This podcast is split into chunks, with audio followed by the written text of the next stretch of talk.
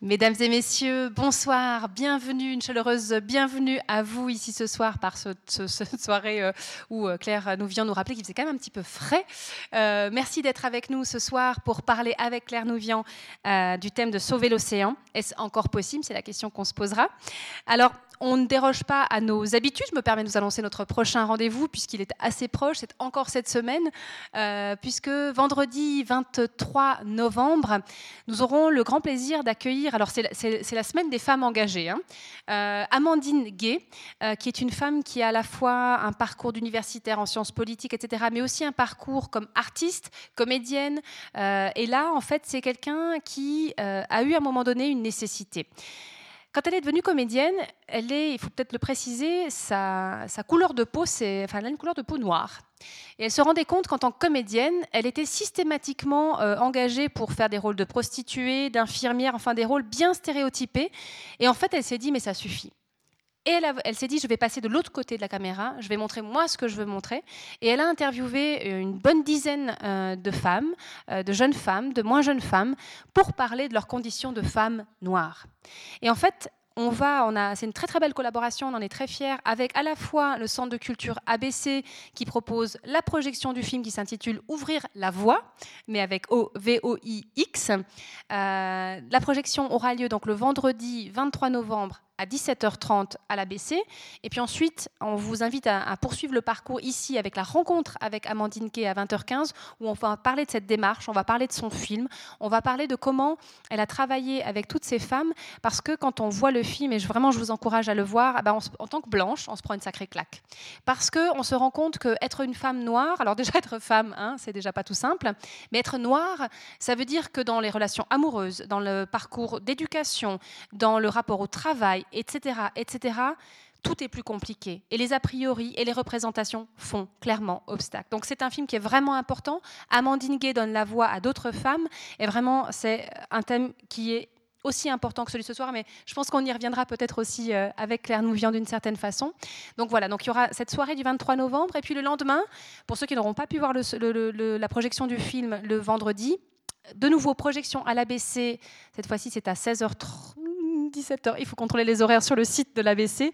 Et puis ensuite, une table ronde avec Amandine Gay, avec Nicole Bord, avec Madame Herrera, avec Madame Lièvre, pour parler aussi de cette, de cette situation euh, qui est directement issue de la colonialisation. Donc voilà, deux, deux journées importantes encore cette semaine euh, sans parler des autres événements culturels de la chaux évidemment, mais enfin voilà, c'est une belle collaboration avec le Centre de culture ABC, avec Médecins du Monde, euh, qui fêteront aussi un anniversaire important, avec le COSME, le service de cohésion multiculturelle. Donc, une belle alliance pour parler de thèmes importants, ce sera ce vendredi.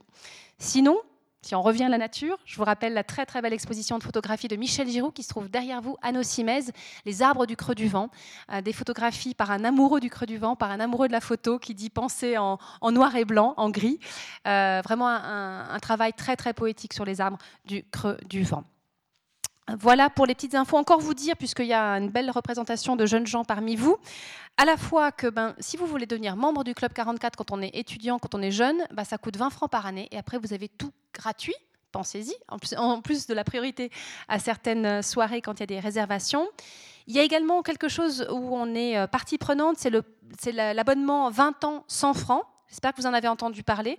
vous payez une fois 100 francs, c'est jusqu'à 20 ans, et ça vous donne accès à des milliers d'événements culturels, à savoir festivals, spectacles, concerts, expos, conférences, ciné-clubs, dans, dans, les cantons de Neuchâtel, Jura, Valais et Berne. Il y a des infos sur notre site, mais vous pouvez aussi taper dans Google simplement euh, Abo 20 ans 100 francs, et franchement, ça vaut le coup, on aurait envie d'avoir moins de 20 ans, n'est-ce pas Claire Nouvian, pour pouvoir participer à tout ça. Voilà pour les quelques infos euh, maison et au-delà. J'aimerais maintenant adresser quelques remerciements. Tout d'abord à la librairie Payot, qui est venue avec le très bel ouvrage de Claire Nouvian. On y reviendra tout à l'heure sur les abysses. Alors, ce n'est pas la même édition, j'ai vu ça tout à l'heure, mais voilà, un très très très beau livre. J'aimerais évidemment remercier la Banque Raiffeisen des montagnes neuchâteloises, avec qui nous poursuivons une magnifique collaboration. Et j'aimerais d'ailleurs passer maintenant la parole à Monsieur Eddy Morer, son directeur.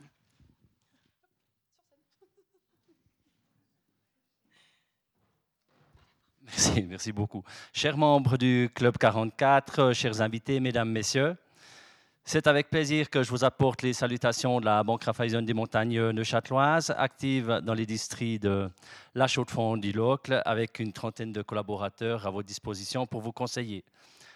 Depuis euh, plusieurs années déjà, on a le plaisir de soutenir le Club 44 en parrainant des conférences dont les thèmes sont aussi divers que variés.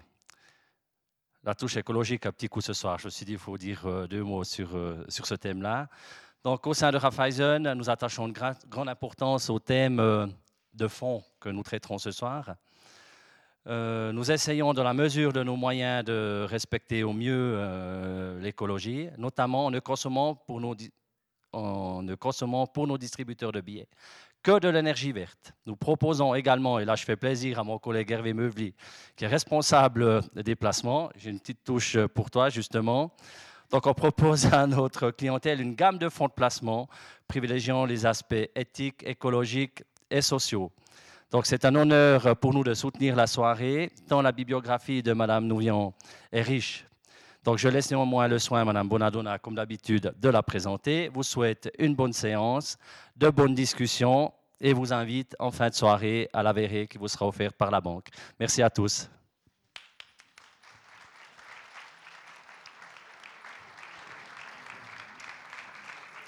Merci beaucoup à, la Banque Raiffeisen. Merci aussi évidemment à Claire Nouvian. Tout à l'heure, on me disait c'est un vrai exploit que d'avoir réussi à faire venir Claire Nouvian à la chaux de fond. Mais j'ai envie de dire une autre chose, c'est que euh, bien sûr qu'on a des agendas, bien sûr qu'on se met d'accord, etc. Mais il y en a pour certains pour qui la parole donnée est importante et Claire Nouvian fait partie de ces gens-là et on lui est très, reconnaissant, pas simplement parce que bah, c'est quand même agréable d'annoncer quelqu'un et de le, voir arriver, mais aussi parce que ben, pour nous, ce sont des valeurs importantes et on est vraiment ravis à, plusieurs titres d'accueillir Claire Nouvian. Donc merci beaucoup.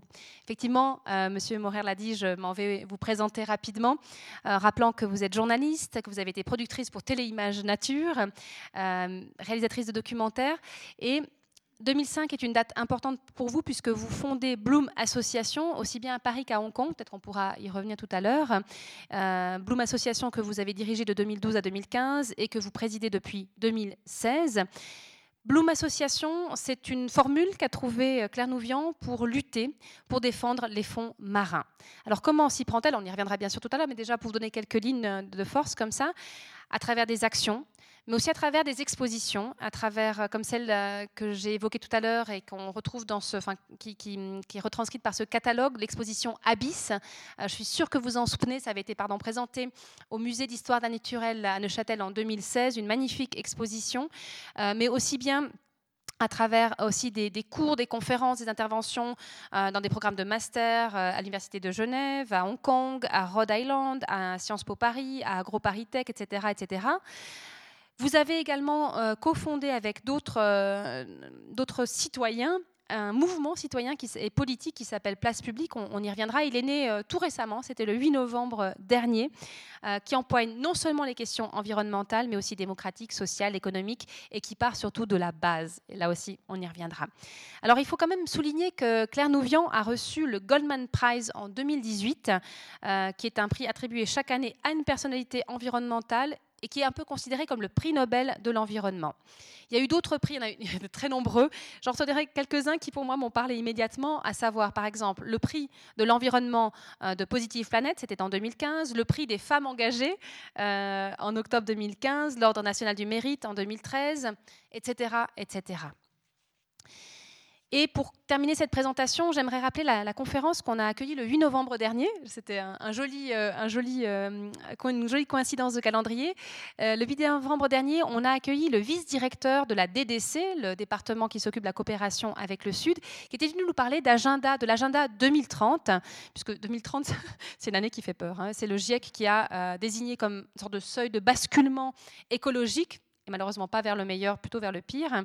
Donc, dans ces objectifs de l'agenda 2030, il y avait notamment la sauvegarde des océans. Alors, euh, Thomas Gass, ce conférencier, a très bien montré comment ces objectifs nous concernent tous, au sud comme au nord. Quoi faire? Comment s'y prendre? Et je me réjouis justement euh, de passer à la question Claire Nouvian pour savoir comment s'y prendre, elle qui est véritablement une femme hors du commun. Bienvenue Claire Nouvian. Merci beaucoup euh, pour cette euh, introduction très élogieuse. Maintenant, il faut vivre euh, à partir de ces attentes que vous créez. Ça met la pression, mais merci à vous tous. Merci à ce lieu qui a l'air quand même assez magique et à votre activité débordante. Euh, par rapport au nombre de conférences que vous avez accueillies depuis, le, depuis des années, depuis 1944, c'est ça? Exact. Donc, euh, non, je suis ravie d'être là, honorée d'être parmi vous et de voir plein de visages sympathiques. On verra au moment des questions si vous êtes aussi sympa que vous n'avez l'air.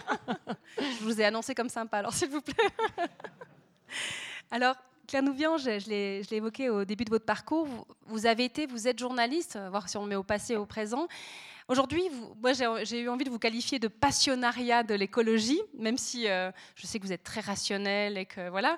Euh, moi, j'aimerais savoir en fait comment tout a commencé, comment cette, euh, cette voie de l'engagement. Alors, vous me direz peut-être en tant que journaliste, vous l'avez aussi fait, mais vous étiez aussi plus sur des artistes, peut-être sur des, aspects plus de l'ordre de l'esthétique. comment tout ça démarre? Comment démarre l'envie de créer l'association Bloom? Euh, alors cette question de l'engagement, je la trouve très difficile. Et je ne sais pas si j'y ai répondu deux fois de la même façon. c'est pour vous dire qu'en fait, j'ai pas de réponse toute faite. Peut-être me tourner un peu pour voir l'ensemble de la salle, mais euh, ça dépend de où on met le curseur en fait. Ça dépend d'où on a envie de, comment, enfin, de repartir pour comprendre ce qui est à la source de l'engagement. Et euh, je pense qu'en fait, si on va vraiment chercher loin, la source de l'engagement, c'est de pas tolérer l'injustice.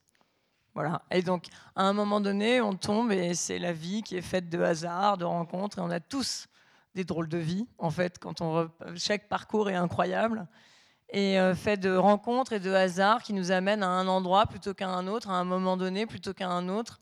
Et, euh, je me suis retrouvée à, à, faire des documentaires animaliers pendant dix ans et donc à faire le tour du monde finalement et avoir des endroits magnifiques sur Terre mais aussi voir à quel point on est en train de détruire la planète et que pour cadrer un beau plan qui allait passer sur Discovery Channel, il fallait couper la décharge à gauche et la centrale à droite et euh, se focaliser sur le petit oiseau rouge trop mignon et qui est en voie d'extinction. Euh, et on avait bien de la chance où euh, il fallait cacher qu'il avait une bague à la patte parce qu'en fait il y avait un programme de réintroduction. Et en fait, ça a été euh, dix années euh, qui étaient merveilleuses parce qu'en effet, j'ai fait le tour du monde euh, sans qu'on soit en fait à l'époque plombé par la conscience du changement climatique, mine de rien, puisque c'était bien avant Al Gore, etc. Donc j'avais la conscience légère sur mon impact carbone. mais en revanche, la, conscience s'est alourdie au fur et à mesure que j'ai découvert à quel point, d'abord, le monde était merveilleux et générait un attachement incroyable. Enfin, la vie est dingue, le vivant sur Terre, cette diversité de choses vivantes. Mais quel délire au sens propre. Un colibri, on devrait juste s'arrêter et passer une soirée à regarder un colibri sur Internet. D'ailleurs, on peut faire ça avec les enfants. Tellement il y a de colibris, c'est fou. Et, euh, et puis en même temps, se rendre compte qu'en fait, pour avoir accès aux animaux qu'on voulait filmer, etc., il fallait toujours collaborer avec des chercheurs qui nous disaient Ah ben oui, euh, je peux t'amener voir euh, les deux derniers couples de Calao ou les six derniers couples de Calao sur un parc énorme à la frontière de la Malaisie.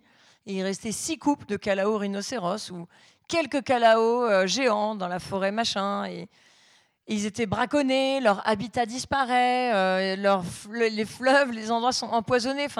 Et donc, au fur et à mesure, c'est devenu euh, un peu plombant. Et, je pense que c'est des années de préparation. C'est comme une toile, les peintres disent souvent la toile, là, je ne l'ai pas sortie aujourd'hui. C'est des années de maturation, la peinture. Et ça a été peut-être ça, cet engagement à basculer en faveur finalement d'un engagement pour le maritime, le marin, la vie marine. Mais ce sont quand même des années de préparation et de prise de conscience. Parce que c'est vrai qu'à l'époque, euh, les jeunes aujourd'hui, ils ont conscience, ils vont à l'école, on leur parle des problèmes d'écologie. Partout, on entend euh, ce qui est en train de se passer au niveau du monde. Nous, quand on passait notre bac, on apprenait nos fiches, euh, la population de, l'URSS, quoi. Enfin, c'était l'URSS, d'ailleurs. donc, euh, c'était pas la Russie. Enfin, voyez, le monde a tellement changé. Et, et, donc, cette conscience est venue au fur et à mesure. Donc, voilà. Et avec ça est venu finalement l'engagement. Et j'ai découvert, j'ai travaillé avec des chercheurs partout dans le monde, sur tous les continents, et des chercheurs qui étaient toujours, en fait, très engagés. Parce que quand on, voilà, quand on travaille avec les éléphants en Asie, euh, au Sri Lanka ou les Kalao en, Thaïlande ou les guépards qu'on allait filmer en Afrique, etc. C'était que des chercheurs qui étaient engagés pour leur réintroduction, pour leur protection, qui se battaient contre les braconniers, qui essayaient de comprendre pourquoi il y avait des braconniers. Parce qu'en effet, le social, l'écologie, on ne peut plus le distinguer. Sinon, évidemment, on a un problème de, ressources, d'habitat. Il faut comprendre ses, limites. Et donc, euh, tout ça a créé une autoroute pour s'engager finalement. dans, le genre. Alors ça, fait peut-être moins euh, grandiloquent peut-être qu'un éléphant, mais c'est vrai qu'on avait accueilli en juin une conférence de Alex Eby, qui est un spécialiste des abeilles, et qui là aussi, euh, on montre comment ça peut être. En plus, on dit toujours que les abeilles sont les sentinelles hein, par rapport à, l'environnement, et c'est vrai que c'est peut-être aussi un plaidoyer pour les chercheurs, pour les fonds, pour les universités, pour que la recherche puisse se poursuivre, pour qu'on soit au courant, qu'on soit informé de, tous ces changements climatiques. Néanmoins, pour revenir sur le changement, justement pas changement climatique. Alors c'est ça qui est. Là, j'en profite parce que vous dites au passage mais non, non, enfin c'est intéressant parce que justement, euh, d'une part, le changement climatique est ce qu'on sait, c'est-à-dire que c'est quand même, on peut dérégler la machine, donc c'est tout peut s'effondrer avec le changement climatique. Mais il y a quand même un dérèglement majeur qui est quand même aussi la perte de biodiversité. Et on n'a pas eu Al Gore pour parler à l'ensemble du monde de la perte de biodiversité. Donc, euh, des associations comme Greenpeace ont fait le travail pour montrer qu'en effet, on perdait nos pollinisateurs. Ils ont euh, finalement focalisé sur des, espèces, comme on dit, iconiques, pour que les gens comprennent, par le biais de la petite histoire, du pollinisateur, etc., qu'on est en train de, de démater la nature aussi. Mais la biodiversité, contrairement au changement climatique, le changement climatique, on peut tous agir à notre échelle. Nos gouvernements auraient intérêt à agir de façon bien plus euh, volontaire à l'échelle globale. Mais euh, quand bien même la Suisse, le gouvernement ferait exactement ce qu'il faut pour le changement climatique, on n'arrivera pas à enrayer le désordre mondial puisque c'est aussi, aussi, pas que, mais aussi un dérèglement planétaire. Alors que la biodiversité, on peut agir chez nous, tout de suite. On peut prendre des mesures aujourd'hui pour la biodiversité et voir les effets dans cinq ans c'est immédiat. Et donc, il va falloir faire remonter dans nos priorités la protection de la biodiversité, c'est-à-dire la protection de nos habitats, ne plus supporter la pollution, ne plus supporter la destruction, l'artificialisation des sols, l'étanchéisation des villes, pour, euh, pour remettre de la nature au cœur de nos villes, etc. Mais donc il faut bien distinguer, je pense en fait, mm-hmm le climat et la biodiversité ont partie liée, évidemment, puisque la biodiversité doit s'adapter à un climat qui est en train de dérailler, mais on peut faire beaucoup pour la biodiversité et on n'est pas du tout encore conscient de tout ce qu'on peut faire. Merci pour cette distinction, effectivement, qui est, très importante.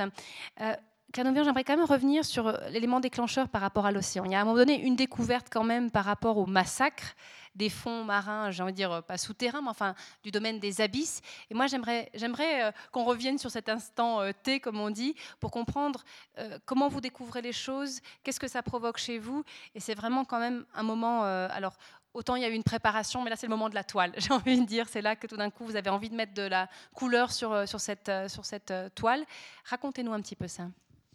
Euh, oui, alors donc le livre que je faisais, euh, que je préparais, qui s'appelle Abyss, que vous avez montré. Et ensuite, il y a eu une exposition qui est du même nom, celle qui est venue à Neuchâtel, hein, dans ce musée génial, avec une équipe incroyable.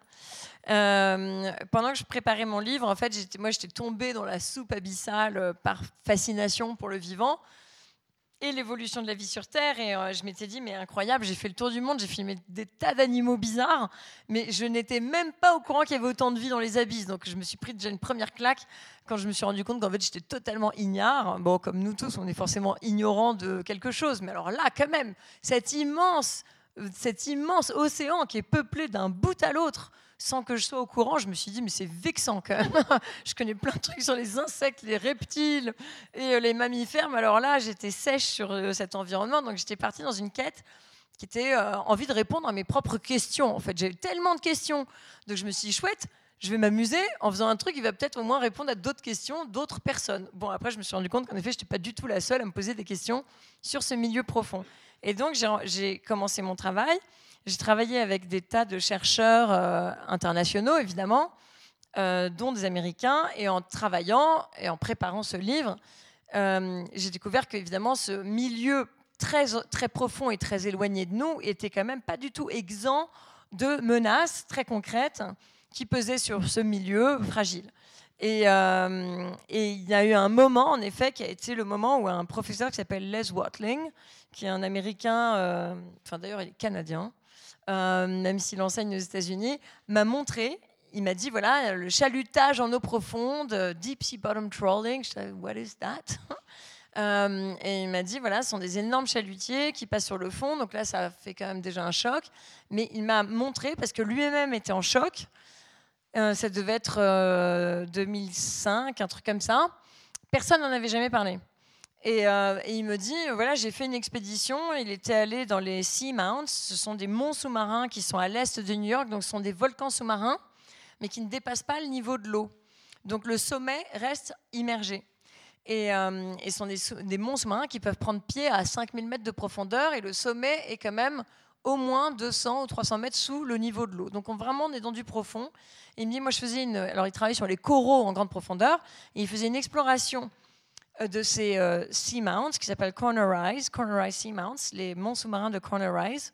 Et il me dit, on est arrivé avec nos sous-marins, on a fait notre exploration d'un mont sous-marin avec des tas de coraux magnifiques, des coraux profonds qui vivent dans le noir complet à 2000, 3000 mètres de profondeur, euh, qui font 5 mètres de hauteur, qui sont multimillénaires. Donc c'est vraiment sublime.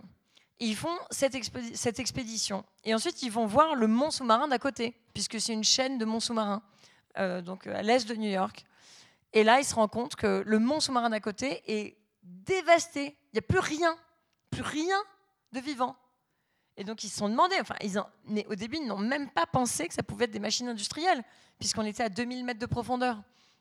Donc ils ont cherché. Ils se sont demandé si ce n'était pas les cachalots, parce que les cachalots peuvent se nourrir en profondeur avec des. Ils vont chercher des œufs de calamar et ils raclent le fond avec leur euh, grande gueule. Donc ils se sont demandé si ce n'était pas des traces, des mâchoires de cachalots. Enfin, ils ont fini par faire des recherches, etc. Ils se sont rendus compte qu'en fait, des, des euh, chalutiers soviétiques avaient fréquenté ces eaux-là dans les années 70. Et en fait, eux, ils étaient dans les années 2000 et rien n'avait repoussé. Il y avait rien. C'était et il m'a montré les images. Et on dit en anglais une image vaut mille mots, vous savez. Et là, en effet, j'ai, j'ai, sais pas, j'ai failli pleurer en fait. Je me suis dit mais c'est pas possible. Ils m'ont dit mais on a fait nos recherches, on s'est rendu compte qu'on faisait passer des machines industrielles monstrueuses et que 10, 20, 30 ans plus tard, rien n'avait repoussé. Alors qu'on est en train de parler de, la plus grande diversité mondiale, puisque c'est évidemment dans les abysses qu'il y a le plus grand nombre d'espèces par rapport à l'ensemble de l'océan, et qu'on n'en connaît rien. En fait, on n'a même pas catalogué les espèces. On ne peut même pas se dire quand une espèce d'approche la Jules Verne, on aurait tout euh, séquencé, euh, mis dans une boîte de laboratoire, dans les sous-sols du musée d'histoire naturelle, et voilà job done, on peut perdre la nature, euh, au moins on l'a décrite. Même pas. Et là, je me suis dit, wow, on est quand même des fous furieux, d'abord. Et, euh, qu'est-ce que c'est que ce truc? Donc j'ai euh, cherché, j'ai rencontré un Américain, un autre, Matthew Gianni, qui avait fait le seul rapport, et qui est en train de le boucler d'ailleurs, sur le chalutage en eau profonde au niveau mondial et il avait estimé qu'il y avait 285 bateaux, donc 285 chalutiers dans le monde, qui dévastaient les fonds marins. Et donc je me suis dit, ben, on va les arrêter. Il n'y en a que 285. C'est pas grand-chose.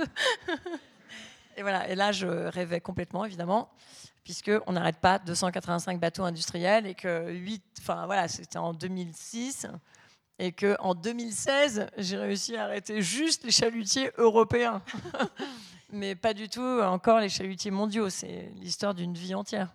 Mais quelles ont été les étapes entre justement 2005-2006 euh, et puis 2016 euh, quelles ont, parce que c'est ça qui est fascinant aussi dans, tout votre travail, c'est effectivement le choc, la prise de conscience. Euh, ça, on peut être tous touchés par ça, mais mais moi, ce qui me fascine, c'est comment on a tout l'arc. C'est-à-dire, il y a le choc au départ, c'est ce qui, ce qui donne l'impulsion, j'ai envie de dire.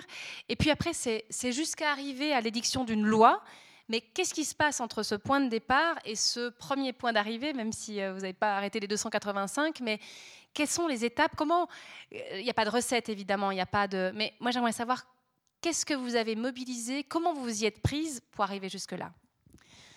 Eh bien, en fait, je sais pas, je suis lente, donc j'ai un esprit d'escalier, donc j'ai essayé chaque chose. En fait, je me suis dit, j'avais mon livre euh, qui, a, qui était une coédition internationale, qui est sortie partout dans la presse. Dix langues, hein, traduit en dix langues. Traduit dans, dans, dans, plein de langues, ça marchait super bien, etc. Donc au début, naïvement, je me disais, mais c'est simple, il suffit euh, de dire aux gens la beauté, en fait, puisque personne ne l'a jamais montré. Donc on était encore dans ce qu'on appelle la théorie azoïque, c'est-à-dire on pensait en gros que plus on s'enfonçait dans l'océan, moins il y avait de choses vivantes. Donc je me disais, en fait, c'est normal qu'on envoie des grands chalutiers sans se préoccuper de l'impact, parce que si tout le monde pense qu'il n'y a rien de vivant dans l'océan, très profond où il fait noir, comme il fait froid, il fait noir. Il y a... Bon voilà, on associe ça à un endroit où il ne va pas y avoir de vie. Donc je me suis dit, il suffit de montrer qu'il y a de la vie pour que automatiquement chacun prenne sa responsabilité et arrête le massacre. Bon, évidemment. Enfin, je veux dire, voilà, euh, quand on a 2 grammes de cervelle, en fait, on pense pas ça. Mais donc, moi, j'étais assez naïve, en fait, assez bébête. Et donc, je me suis dit, je vais sortir mon livre, ça va être merveilleux. Je vais l'envoyer à Sarkozy, puisque Sarkozy était notre président à l'époque. Et puis, on va arrêter tout ça. Hein donc, j'ai envoyé mon livre avec une jolie lettre, Monsieur le Président. Euh, la France est une des plus grandes pêches de, des plus grandes nations de pêche profonde. ce n'est pas acceptable, vous le comprendrez bien. Regardez cette vie merveilleuse. C'est un réservoir de biodiversité qui est notre patrimoine commun. Tout ça doit s'arrêter. On m'a donné rendez-vous à l'Élysée. Euh, ils ils, ont dû se dire, bah, elle est bien fraîche, ça va faire du bien, puisque à l'époque, vous savez que Sarkozy était en recherche de chair fraîche pour son gouvernement, alors quand en plus on était une fille, euh, qu'on avait sorti un livre en plusieurs langues et tout, ça allait très bien. Donc ils m'ont invité à faire un discours devant Sarkozy, qui évidemment a trouvé ça formidable, mais n'a absolument au début évidemment rien fait. Mais quand même, on avait Jean-Louis Borloo comme ministre de l'écologie à l'époque, qui a lancé le Grenelle de la mer. Euh, et donc on a eu l'occasion euh, comme j'avais identifié finalement par Sarkozy, je me suis retrouvée en effet avec, euh, avec Bloom à occuper euh, une place dans les négociations nationales. Et j'ai tout de suite proposé qu'on interdise le chalutage en eau profonde, évidemment. Et donc, et là, j'ai compris la vie, hein, puisque là, j'ai compris qu'en fait, il y avait des lobbies industriels qui n'allaient pas du tout accepter ça comme ça. Et euh, ça, c'est une première chose. Ça, je m'y attendais. Je n'étais quand même pas aussi bête que ça. Donc, je m'attendais à quand même rencontrer des lobbies. Mais ce à quoi je ne m'attendais pas, c'était le niveau de corruption des pouvoirs publics et c'était le niveau de corruption de la science. Et, euh, le vrai désenchantement, ça a été ça. Ça a été plusieurs années de travail où moi, j'ai continué dans mon naïveté scientifique à penser que, bon, maintenant qu'on leur avait montré qu'il y avait des jolies choses, après, il fallait leur montrer qu'il y avait aussi des tas et des tas et des tas de publications scientifiques qui montrait que quand on avait euh, chaluté en eau profonde, les requins mettaient, euh, même si on arrêtait de tout pêcher, les requins mettraient au minimum 100 ans pour s'en remettre. Voilà, donc je me suis dit, et j'ai 300 pages de documentaires euh, scientifiques en référençant tous les articles scientifiques que j'avais lus. évidemment, qui sont partis à la poubelle comme ça, direct par les scientifiques corrompus qui étaient dans le système. Et, et donc le vrai désenchantement, ça a été ça, c'était de voir qu'en fait, la rationalité n'a rien à voir avec la conduite des affaires publiques. Voilà. Donc les choses sont dites. Donc la question, c'est que la politique et donc faire entendre notre intérêt à tous, c'est-à-dire préserver notre environnement, préserver notre intérêt général, notre santé, mieux vivre, tout ça, ce n'est pas euh, une priorité pour les pouvoirs publics tels qu'ils sont constitués. Euh, à moins qu'il y ait quelques exceptions. il y en a toujours, et heureusement qu'il y a des exceptions, et heureusement qu'il y a des gens formidables et qu'il y a des élus locaux formidables, etc. Mais à un, gros, un haut niveau de pouvoir, il y a un niveau de collusion entre le pouvoir euh, économique et le pouvoir politique euh, qui est tel qu'il suffit qu'un lobby industriel constitué demande ou exige quoi que ce soit, il l'obtient, et on obtient aussi en anglais, on dit on aligne les canards. Alors, ils avaient aligné les canards scientifiques, les canards euh, politiques, pour que tout ça fasse euh, un tapis rouge, en gros, à la volonté des lobbies de ne surtout pas remettre en cause leur modèle. Et donc, plus je me suis attaquée, bille en tête, à cette méthode de pêche qui est complètement aberrante, et comme, comme la science ne les convainquait pas, j'ai regardé le socio-économique. Donc j'ai regardé qu'en fait, j'ai découvert en grattant et en utilisant l'accès aux documents administratifs, j'ai découvert qu'ils étaient subventionnés. Je suis allée regarder sur le registre du tribunal de commerce. Je me suis rendu compte qu'ils clamaient gagner de l'argent. En fait, tous perdaient de l'argent, mais ils étaient subventionnés euh, malgré ça avec notre argent public. Donc, en fait, j'ai commencé, à force d'investigation, à démonter le modèle économique de ces pêches industrielles pour comprendre qu'en fait, elles sont déficitaires C'est-à-dire que si on enlève les subventions publiques à la plupart des pêches industrielles sur Terre aujourd'hui, il n'y a plus de problème. Il n'y a plus de pêche industrielle.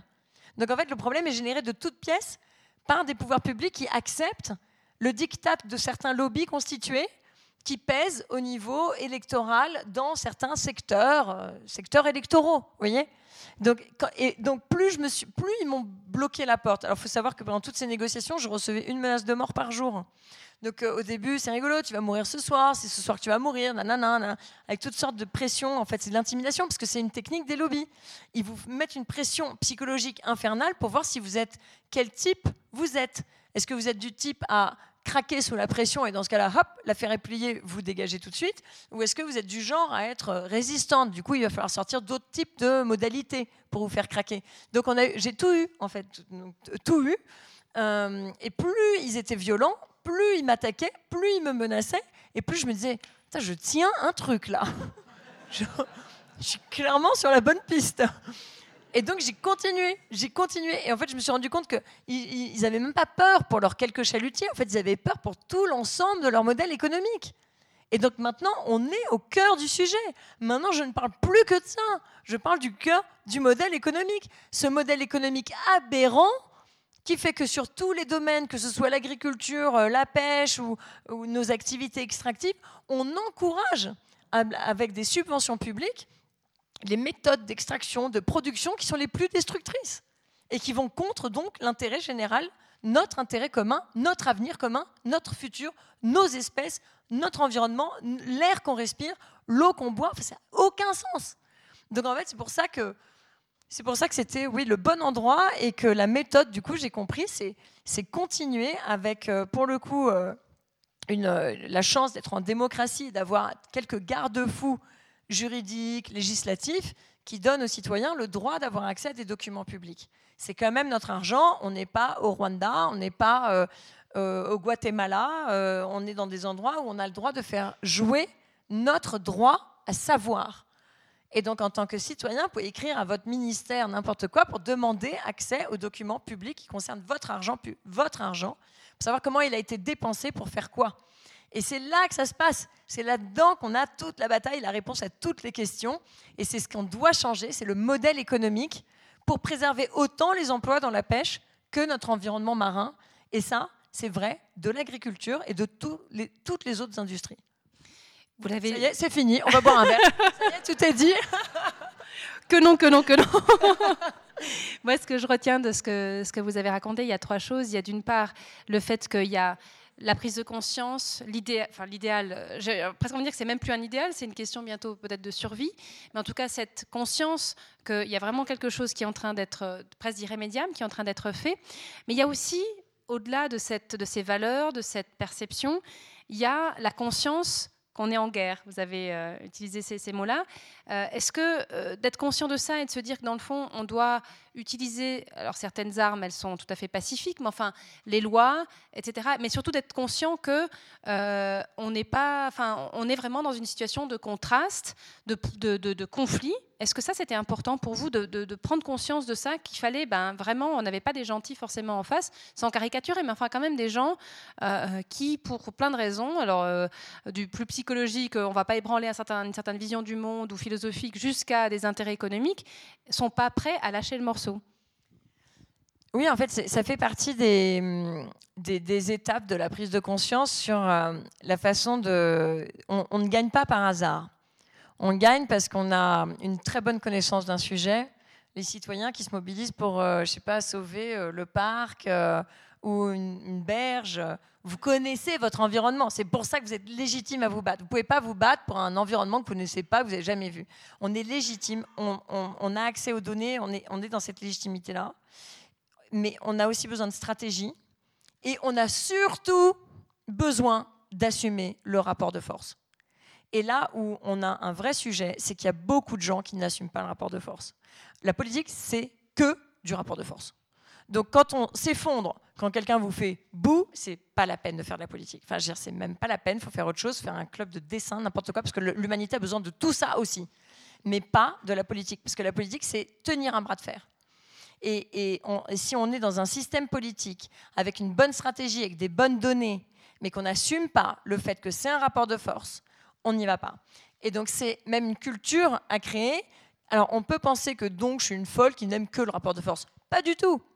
Je n'aime le rapport de force que quand il est nécessaire. Mais sinon, j'adore être avec des gens sensés qui vont vous dire, ça y est, on a pris conscience. En effet, c'est horrible ce qu'on fait. On prend nos responsabilités. Quelle est la, feuille de route qu'on peut imaginer ensemble? Et là, on leur donne le temps. Parce que les activités industrielles, on doit tous les transformer en leur mettant la pression. Mais si on a des industriels de bonne foi qui nous disent OK, ça va pas, prenons nos responsabilités, imaginons ensemble comment on fait pour se sortir du pétrin gigantesque dans lequel on s'est mis. Alors là, cette bonne foi, elle ouvre, elle est magique. C'est un sésame. On s'assoit, on discute, on invente l'avenir ensemble. Mais quand on est face à non seulement une mauvaise foi, mais une violence, une, une méthode qui est infâme, et quand on voit que Monsanto euh, a inventé des faux paysans euh, pour euh, essayer de faire entendre sa voix, etc., ces méthodes-là, qui sont des méthodes sales, ne sont pas acceptables, elles n'ont pas à être acceptées. Et là, dans ce cas, il faut accepter le rapport de force. Donc, le conflit, il est consubstantiel, en fait, à la politique d'abord. et au fait qu'on est dans des, intérêts qui sont très, très, très diversifiés entre l'intérêt général de préserver notre bien commun nos forêts, nos cours d'eau, notre océan par rapport à l'intérêt privé immédiat d'aller en tirer le maximum de profit dans un temps limité, oui, on va avoir un, tel différentiel dans les approches et dans les euh, perspectives, dans les finalités, qu'il est parfois difficile de s'entendre. Donc euh, oui, le rapport de force et le conflit, euh, on est en guerre, et je pense qu'on est en guerre de façon, de façon d'autant plus violente, parce que maintenant la guerre, elle est devenue non seulement je pense, sur les impératifs qui sont les nôtres. vous avez entendu parler de l'agenda 2030 récemment, mais aussi du GIEC qui nous dit bon, ben, on a jusqu'en 2030 pour tout changer. Pour tout changer. D'accord, 12 ans on est incapable à échelle individuelle de changer un mauvais comportement du genre jurer, par exemple. Quand on jure, c'est dur d'arrêter de jurer. Quand on fume, c'est dur d'arrêter de fumer. Quand on, quand on aime boire son petit coup le soir, c'est dur d'arrêter de boire. Et il faudrait maintenant qu'on change tout et qu'on soit capable de cette hyper adaptabilité sans être vraiment au pied du mur. Alors quand on a perdu sa maison dans une crue, oui, là on se dit ok, en fait c'est réel. Quand on a perdu sa maison dans un, incendie, euh, la moitié de l'hémisphère nord était quand même à, feu et à, sang cet, été. C'était fou.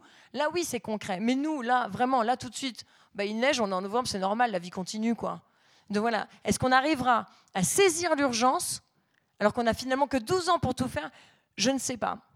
Et pourtant, c'est un défi qui ne s'est jamais à l'humanité. Et comme je disais, il est double. Un, la planète. Deux, la démocratie. Et là, quand même, il y, a double péril en la demeure. Parce que quand on voit euh, les tracts du FN en ce moment en France, qui sont en train de mettre dans les boîtes aux lettres, ça y est, la libération de l'Europe a commencé. En Autriche, ils enlèvent les imams radicaux. En Italie, ils bloquent les bateaux clandestins.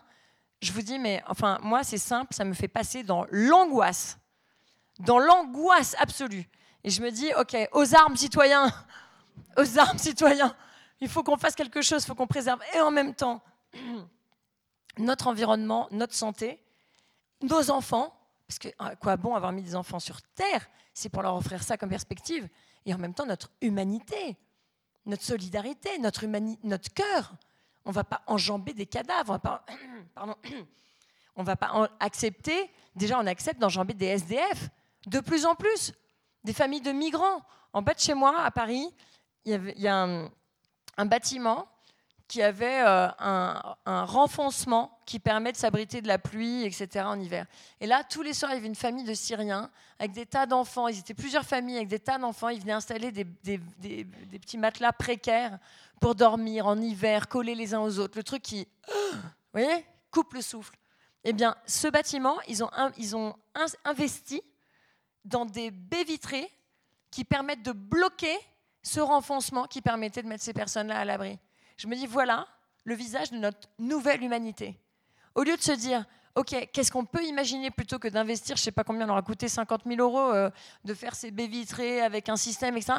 Au lieu d'imaginer une solution pratique pour aider des gens qui sont à la rue, mais ça pourrait être nos enfants. Mais il se trouve que c'est les enfants des autres, mais ça pourrait être nos enfants. Ils ont un visage, ils ont un nom, et on fait ça on fait ça en 2018 avec les richesses qu'on a. On n'a jamais eu autant d'argent. Je deviens folle. Je me dis, ça y est, maintenant, il faut qu'on passe à l'action et qu'on fasse la chasse à l'évasion fiscale. Parce qu'il y a de l'argent comme jamais on en a eu. Il y a tout l'argent dont on a besoin. Tout l'argent dont on a besoin. Pour arrêter d'accepter qu'on démonte l'État-providence pour arrêter de démonter l'hôpital public, les services publics, l'école publique, de mettre la poste je ne sais pas où. Et en effet, on voit les gens qui sont obligés de prendre leur voiture pendant 30 km pour faire n'importe quoi, parce qu'il n'y a plus de services publics. Et après, les gens qui démontent les services publics parce qu'ils laissent. Là, je suis partie, hein, elle se dit ça c'est fini. je se dis, merde, j'avais plein d'autres questions. Et je me dis, mais c'est fou. Et en fait, les mêmes qui démontent les services publics, qui, qui encouragent l'évasion fiscale, qui permettent l'évasion fiscale, vont après vous dire, vous avez vu les services publics? Ils sont nuls. Qu'est-ce qu'ils sont nuls dans cette mairie? L'hôpital public, c'est nul. Non, c'est pas nul. C'est juste qu'ils sont pauvres. On a tout appauvri, tellement on est fou. Il y a tout à inventer. Alors l'avantage, c'est qu'on a tout à faire. Justement, enfin, on vous sent euh, très euh, remonté, très en colère, et je pense que c'est extrêmement sain, et c'est euh, bah, parce qu'on bah, vous êtes profondément humaine.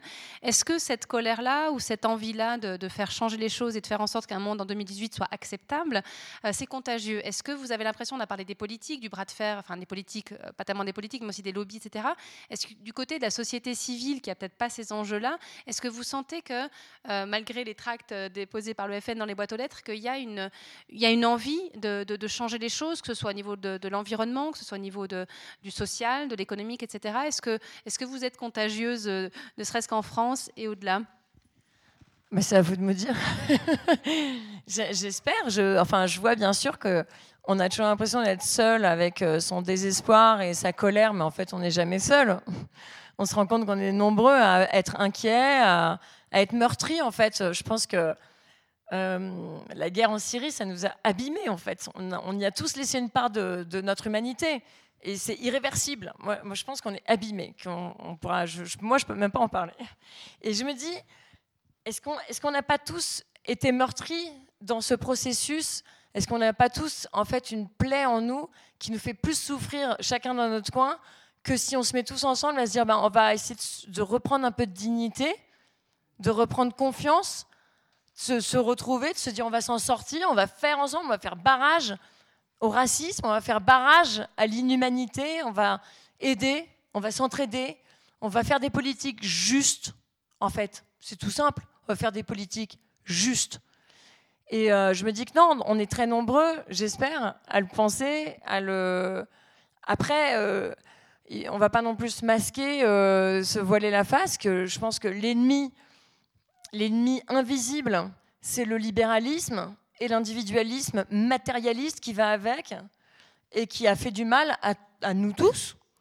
On est tous devenus des matérialistes euh, sans le savoir. On, a tous, ah, on nous a tous dit qu'en fait, puisque le communisme n'était pas possible, et puis de fait, ça n'a pas très bien marché quand même leur affaire, euh, on se dit, bon, ben, ça veut dire qu'il n'y a pas d'autres formes de collectif possibles.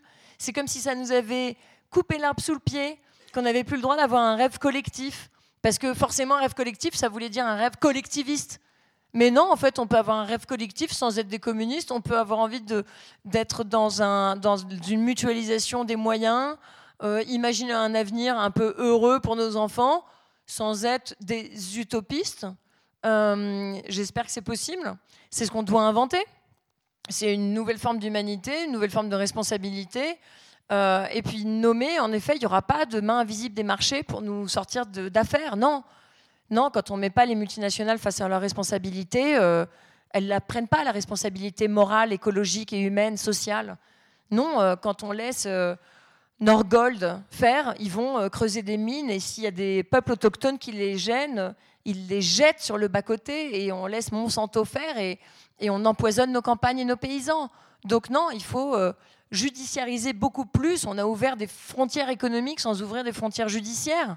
Donc maintenant, oui, on sanctionne. Ça fait partie de notre responsabilité de citoyen d'exiger ces sanctions. Et surtout sur l'évasion fiscale. Parce que si on récupère l'argent, on peut, on peut transformer. On a les moyens pour faire cette transition écologique et solidaire. Alors par rapport, je reviens à la question des, leviers, parce que c'est là où c'est ce qui fait le lien entre une révolte, une, une chose qui nous, qui, nous, qui nous heurte, et puis euh, ensuite un, un résultat, non un changement en tout cas. Pour, euh, pour les océans, ben, c'est Bloom, mais je pense que ça continue encore, l'action de Bloom, euh, toujours, parce que vous avez arrêté un certain nombre de chalutiers, mais je pense que c'est pas fini. Et peut-être avant de revenir sur la, question des leviers par rapport à, d'autres, causes ou d'autres urgences, euh, pour Bloom, quelles sont les, étapes à venir pour gagner l'international? Parce que vous avez dit, ben voilà, c'est quelques chalutiers, c'est, la France, c'est l'Europe. Comment, faire pour que, au niveau législatif aussi, arriviez à toucher d'autres zones du monde Parce qu'effectivement, c'est quelque chose qui nous concerne tous. Et, dans le titre, d'abord, je m'étais dit sauver l'océan, mais il y en a plusieurs. Mais finalement, voilà, c'est quand même une unité. Et là, quels sont, et après je reviendrai sur la, question de, société civile et, sur les autres thèmes, mais comment Bloom maintenant travaille? Est-ce qu'il travaille avec d'autres ONG euh, dans le monde pour essayer de, faire la même chose que vous avez réussi euh, à faire euh, du côté français, européen? Comment ça se passe maintenant pour Bloom? Alors, euh, bon, que des mauvaises nouvelles. Vous allez dire, bon, plus jamais vous invitez cette fille au club 44, là. Mais euh, en fait, nous, on s'est concentré sur euh, ce qui est contraignant, c'est-à-dire l'Union européenne, qui, est quand même, qui était un gros problème en termes de chalutage profond. Mais quand on sort des zones économiques exclusives, on arrive en haute mer et la législation internationale n'est pas contraignante. Euh, alors, elle l'est techniquement, c'est-à-dire que tout ce qui est adopté au niveau onusien, une résolution par exemple, peut être attaqué techniquement auprès du tribunal de la mer, le tribunal de la haute mer, mais, mais euh, il faut un État qui en attaque un autre. Je peux vous dire que ça ne se fait pas comme ça. Euh, et donc, en gros, les résolutions ne sont pas, c'est ce qu'on appelle du soft law, c'est du droit mou. Euh, et, donc nous, on ne va pas sur des processus de droit mou, on va que sur du droit dur, parce qu'on euh, pourrait y passer 20 ans sans aucun résultat, et quand bien même on aurait enfin une résolution onusienne, ben, personne ne l'appliquerait. Donc euh, en fait, je ne trouve pas ça assez satisfaisant par rapport à l'urgence qu'on a sur tous les autres domaines. Donc nous, on, on se contraint à rester dans du contraignant. Donc on ne s'occupe que de droits contraignants. Donc c'est plus dur, parce qu'en effet, on peut gagner éventuellement des, processus qui sont longs, internationaux, etc., au niveau onusien. C'est vraiment de la diplomatie, donc c'est long, c'est rond. Euh, mais on peut obtenir des choses parce qu'en fait, les textes, comme ils font peur à personne, en gros, euh, on peut y aller. Mais, euh, mais sur du droit contraignant, ça fait peur. Parce que là, en effet, on a après les moyens de s'assurer que c'est appliqué. Donc les, combats sont plus violents. Euh, mais euh, au moins, euh, une, victoire est très concrète. Elle, signifie quelque chose. Il y a un avant, il y a un après. Mais nous, aujourd'hui, notre combat, c'est que, évidemment, pour gagner l'interdiction du chalutage en eau profonde en Europe, il nous a fallu 8 ans de combat, pied à pied, tous les jours, nuit et jour, vacances, week-end compris, pendant 8 ans. Et quand on a gagné, on s'est rendu compte qu'évidemment, pendant ce temps, ben, vous imaginez bien qu'il y avait plein d'autres choses très néfastes qui avaient été inventées euh, dont la pêche électrique, donc l'électrocution de l'océan euh, et de toute la vie marine. Donc maintenant, on en est là. Nous, on est en train de, ils sont en train de vider la mer. Aujourd'hui, la mer du Nord avec de la pêche électrique ahurissante. Et euh, alors, c'est une folie complète et qui, quand on a commencé à mettre notre nez là-dedans, c'était en se disant il y a une méthode de pêche qui évidemment est pas bonne. Enfin, électrocuter la vie marine, enfin, faut quand même pas, voilà, faut pas avoir fait une thèse en biologie pour comprendre que c'est pas génial. Euh, mais en fait, on a découvert que, évidemment, comme c'était horrible, mais en fait, pour obtenir que ce soit autorisé en Europe, mais il avait fallu des tas et des tas de magouilles. Donc, on a commencé à révéler, comme une, une clémentine, là, on enlève peau après peau, là, et on se rend compte, enfin, comme un oignon plutôt, c'est des couches et des couches de scandales mais on en trouve toujours plus. Mais on se dit, mais c'est pas possible. On a révélé qu'il y avait une corruption morale de la Commission européenne, une corruption légale, corruption financière. On a tout sorti. On a fait un dossier maintenant qui s'appelle corruption, parce qu'en fait, il y en a tellement que, voilà, chaque page, il y en a. On a tout sorti. On a porté plainte auprès de la Commission européenne contre les Pays-Bas une première fois, une deuxième fois. On a porté plainte auprès de l'OLAF, l'Office de lutte antifraude au niveau européen pour fraude financière. On a saisi la médiatrice européenne la semaine dernière, le 6 novembre. Euh, pour justement euh, en fait, une mauvaise administration de la Commission européenne sur la base d'un dossier sur lequel la Commission européenne est jugée partie. On a tout fait, on a tout fait, on a tout montré. Ils ont donné 21 millions d'euros à des chalutiers néerlandais pour s'équiper en, en, électricité, alors que c'est interdit par la loi en grande partie. Enfin, c'est complètement fou. Mais le processus politique continue comme si on n'existait pas. C'est merveilleux. Vous pouvez tout faire.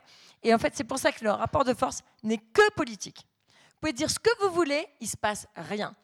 Vous faites dans un magazine italien une remarque, dans un magazine très lu, une remarque sur un député avec un nom, ça fait tout bouger. Tout bouger. Voilà comment ça se passe. Donc à un moment donné, les gens me disent Ouais, mais vous êtes quand même un peu musclé chez Bloom parce que vous nommez. Je dis ben, En fait, le problème, c'est que tant qu'on ne nomme pas, il ne se passe rien. Et donc quand on dit machin truc a fait ça en réunion, alors là, il y a tout l'écosystème politique qui bouge, mais tout de suite. Et tant que vous dites euh, c'est pas bien ce qui se passe au Parlement, tout le monde au Parlement continue à dire oui, c'est vrai que c'est pas bien ce qui se passe au Parlement. Quand il dit en fait c'est à cause de toi que c'est pas bien, alors là il dit ah là ça se passe pas, là ça se passe moins bien là. Et là ça bouge.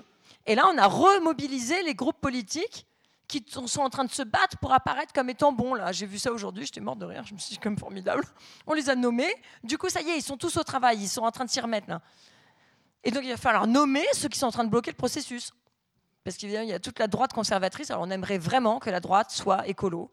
Je suis désolée de vous annoncer que la droite n'est pas écolo. Alors voilà, pour ceux qui pensaient, ceux qui sont écolos qui disent de droite, en fait, ne sont pas de droite. Donc, euh, on en reparlera aux Verts libéraux, on verra ce qu'ils en pensent. Donc, vous avez bon espoir euh, du côté de Bloom pour faire avancer les choses, mais euh, euh, tous ces nouvelles techniques, tous ces nouveaux moyens pour dévaster sont, sont à peu près infinis? Oui, alors le problème qu'on a, c'est que c'est, le tonneau des Danaïdes, vous voyez, c'est, infini. Donc, on arrive à avoir une victoire symbolique, parce qu'en effet, la pêche électrique, c'était quand même très, très, très mal parti, cette affaire, et on a réussi à mobiliser le Parlement européen en très peu de temps, parce que c'était bataille avec les lobbies sur les agendas, quand ils voient qu'on est en train de monter en puissance, paf, ils nous mettent un vote très rapidement pour qu'on n'ait pas le temps d'aller parler aux 750 députés. Et ils savent qu'on n'a pas un centime, donc, euh, parce que c'est quand même un gros problème, on n'a vraiment pas d'argent, ça fait 13 ans que je suis bénévole et tout. Donc ils savent qu'on n'a pas un centime, donc ils disent, hop, on va les prendre de cours. C'est impossible, à moins qu'ils travaillent nuit et jour, de gagner ce vote. Ben non, on travaille nuit et jour, et on gagne le vote. Alors ils hallucinent, ils sont comme ça. Qui sont C'est fou furieux? Donc on arrive à faire des choses impossibles, mais à quel prix? Parce que physiquement, quand même, ça tape, enfin vraiment. Donc on se met dans, le rouge, parce que ne pas dormir pendant trois semaines pour gagner un vote à 2-3 heures par nuit, évidemment, le jour où on a gagné le vote, on tombe dans les pommes, mais littéralement. Donc on a quand même on a deux qui ont fini à l'hosto. Donc c'est pas une façon de parler, c'est concret. C'est-à-dire qu'on se met dans le rouge extrême pour gagner contre Goliath. Donc voilà, on n'est pas. Euh, quand, on dit que c'est un combat euh, du pot de terre contre le pot de fer, c'est pas une façon de parler non plus. Et euh, le problème, c'est que par derrière, il y en a toujours des nouvelles. Donc en fait, on arrive à avoir une victoire symbolique et les gens s'accrochent à nous en disant Ouais, vous, vous gagnez. Je dis, oui, mais on perd plein d'autres choses simultanément. Quand on gagne un, on en perd mille. Donc le problème, c'est le ratio. Si on avait tout le temps bah oui, on pourrait euh, se dire que même Total va finir par être euh, green, super green. Et le problème, c'est que là, on n'a pas le temps. Et que qu'est-ce qu'on fait? On permet à Total d'aller forer en Guyane, alors que c'est interdit sur euh, notre littoral. On permet en Guyane un régime. Pourquoi la Guyane aurait-elle le droit d'être détruite par des forages pétroliers offshore profonds? On ne sait pas. Mais en plus, on facilite. Là, il y a eu des tas de, scandales parce qu'on a fait, on a fait passer un arrêté et un décret sur mesure pour Total pour qu'ils puissent forer plus rapidement que prévu avec des méthodes de, forage non homologuées. Vous voyez? C'est ça la République. Mais attendez, quand est-ce qu'ils vont finir par représenter notre intérêt à nous? À nous Pas celui de Total, pas celui de Monsanto, pas celui de Bayer, Syngenta. Le nôtre, à nous, notre avenir. Ils sont en train de nous mettre en danger en danger. On ne peut pas perdre simultanément notre liberté, notre démocratie, notre humanité et notre planète. Ça fait un peu beaucoup, non? Non? C'est ce qui fait aussi que, je l'ai évoqué rapidement tout à l'heure, euh, l'association Bloom est évidemment un, élément très important, euh, enfin, votre bébé d'une certaine façon, et puis un, morceau important de votre vie. Mais comme il, voilà, il y avait encore pas mal d'autres causes, il y a autre chose qui est née, qui s'appelle Place Publique. Et moi, j'aimerais bien que vous nous racontiez un peu hein, de quoi il en retourne. Oui, alors on a monté un, mouvement citoyen politique assumé comme tel avec euh, d'autres personnes euh, que je connaissais pas, mais des gens comme vous. En fait, on s'est agrégé euh, parce qu'on s'est rencontrés, c'est par capillarité, vous savez, c'est la cooptation. Comme par exemple, si vous, à la fin de la conférence, vous voulez venir rejoindre Place Publique, vous pouvez, il suffit de venir me parler. Et après, on s'inscrit. Ben, ça s'est fait comme ça, en discutant avec des gens qui se sont dit c'est quand même fou, en fait, on a plus de solutions qu'on a de problèmes. À chaque problème, les humains, les, collectifs euh, régionaux, locaux, euh, des entreprises, de la new tech, des jeunes, des pas jeunes, des retraités ont inventé des solutions. On a des solutions à tous nos problèmes. On sait produire autrement, on sait se nourrir autrement, on sait se déplacer autrement, on sait construire autrement, on sait tout faire en fait pour euh, protéger notre environnement, notre santé, notre liberté, nos liens plutôt que nos biens. On sait tout faire. Donc euh, pourquoi on ne le fait pas? Mais pourquoi on ne le fait pas? Pourquoi on accepte l'incurie de cette oligarchie économico-politique qui fonctionne en collusion depuis toujours? C'est pas normal en fait, puisqu'ils nous mettent en danger. Donc on s'est dit, ben, en fait, on va peut-être pas laisser monter la menace de Orban par ici, Salvini par là, euh, Trump à gauche, Poutine à droite, Erdogan au milieu. Enfin, c'est pas, ça fait un peu beaucoup. Donc on s'est dit, on va pas laisser monter cette menace-là.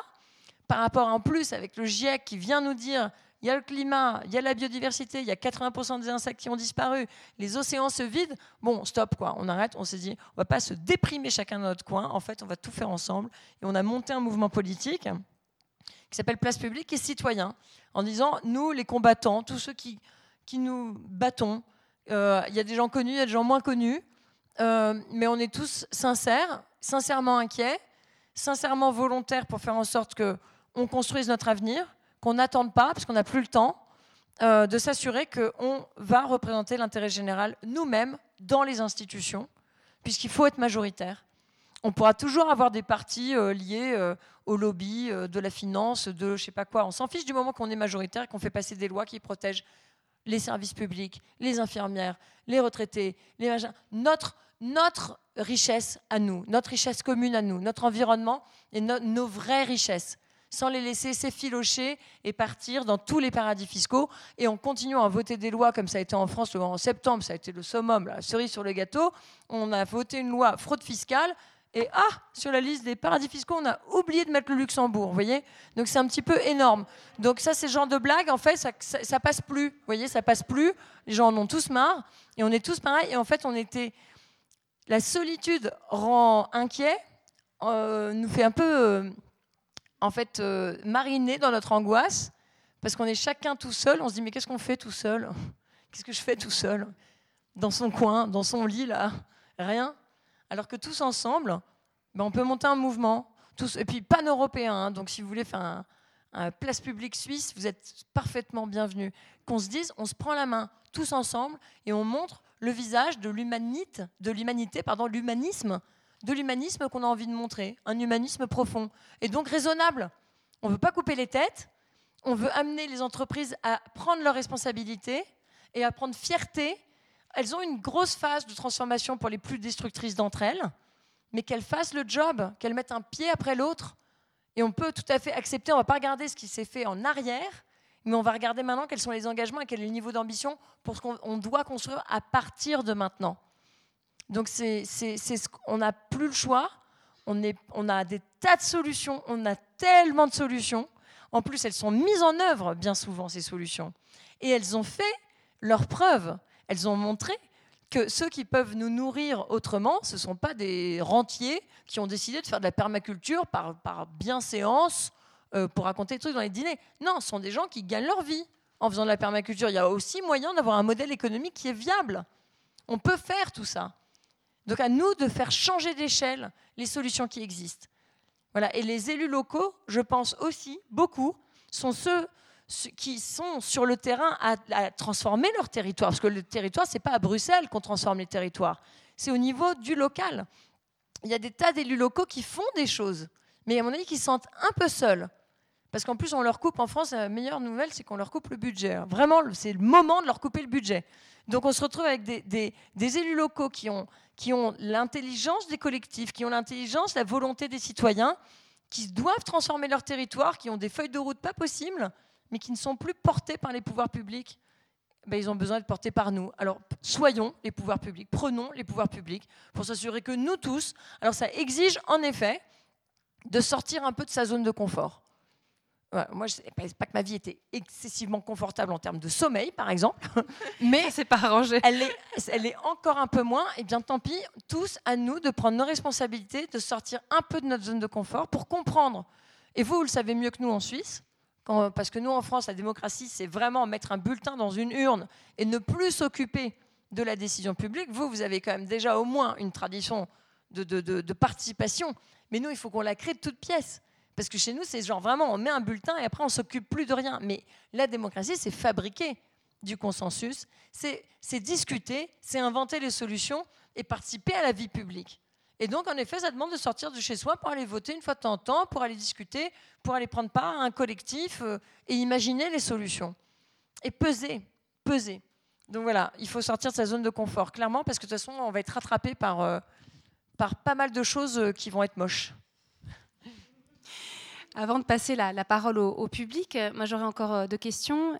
D'une part, quel peut, être, le rôle des médias euh, par rapport à que ce soit la défense de l'océan, que ce soit de manière plus générale euh, euh, les objectifs, vos objectifs de place publique ou les objectifs de l'agenda 2030 et qu'est-ce qu'on peut faire, enfin, quel, message ou qu'est-ce qu'on peut faire vis-à-vis des enfants pour qu'eux, ils, ils soient un peu plus prêts que nous, peut-être à empoigner certaines causes?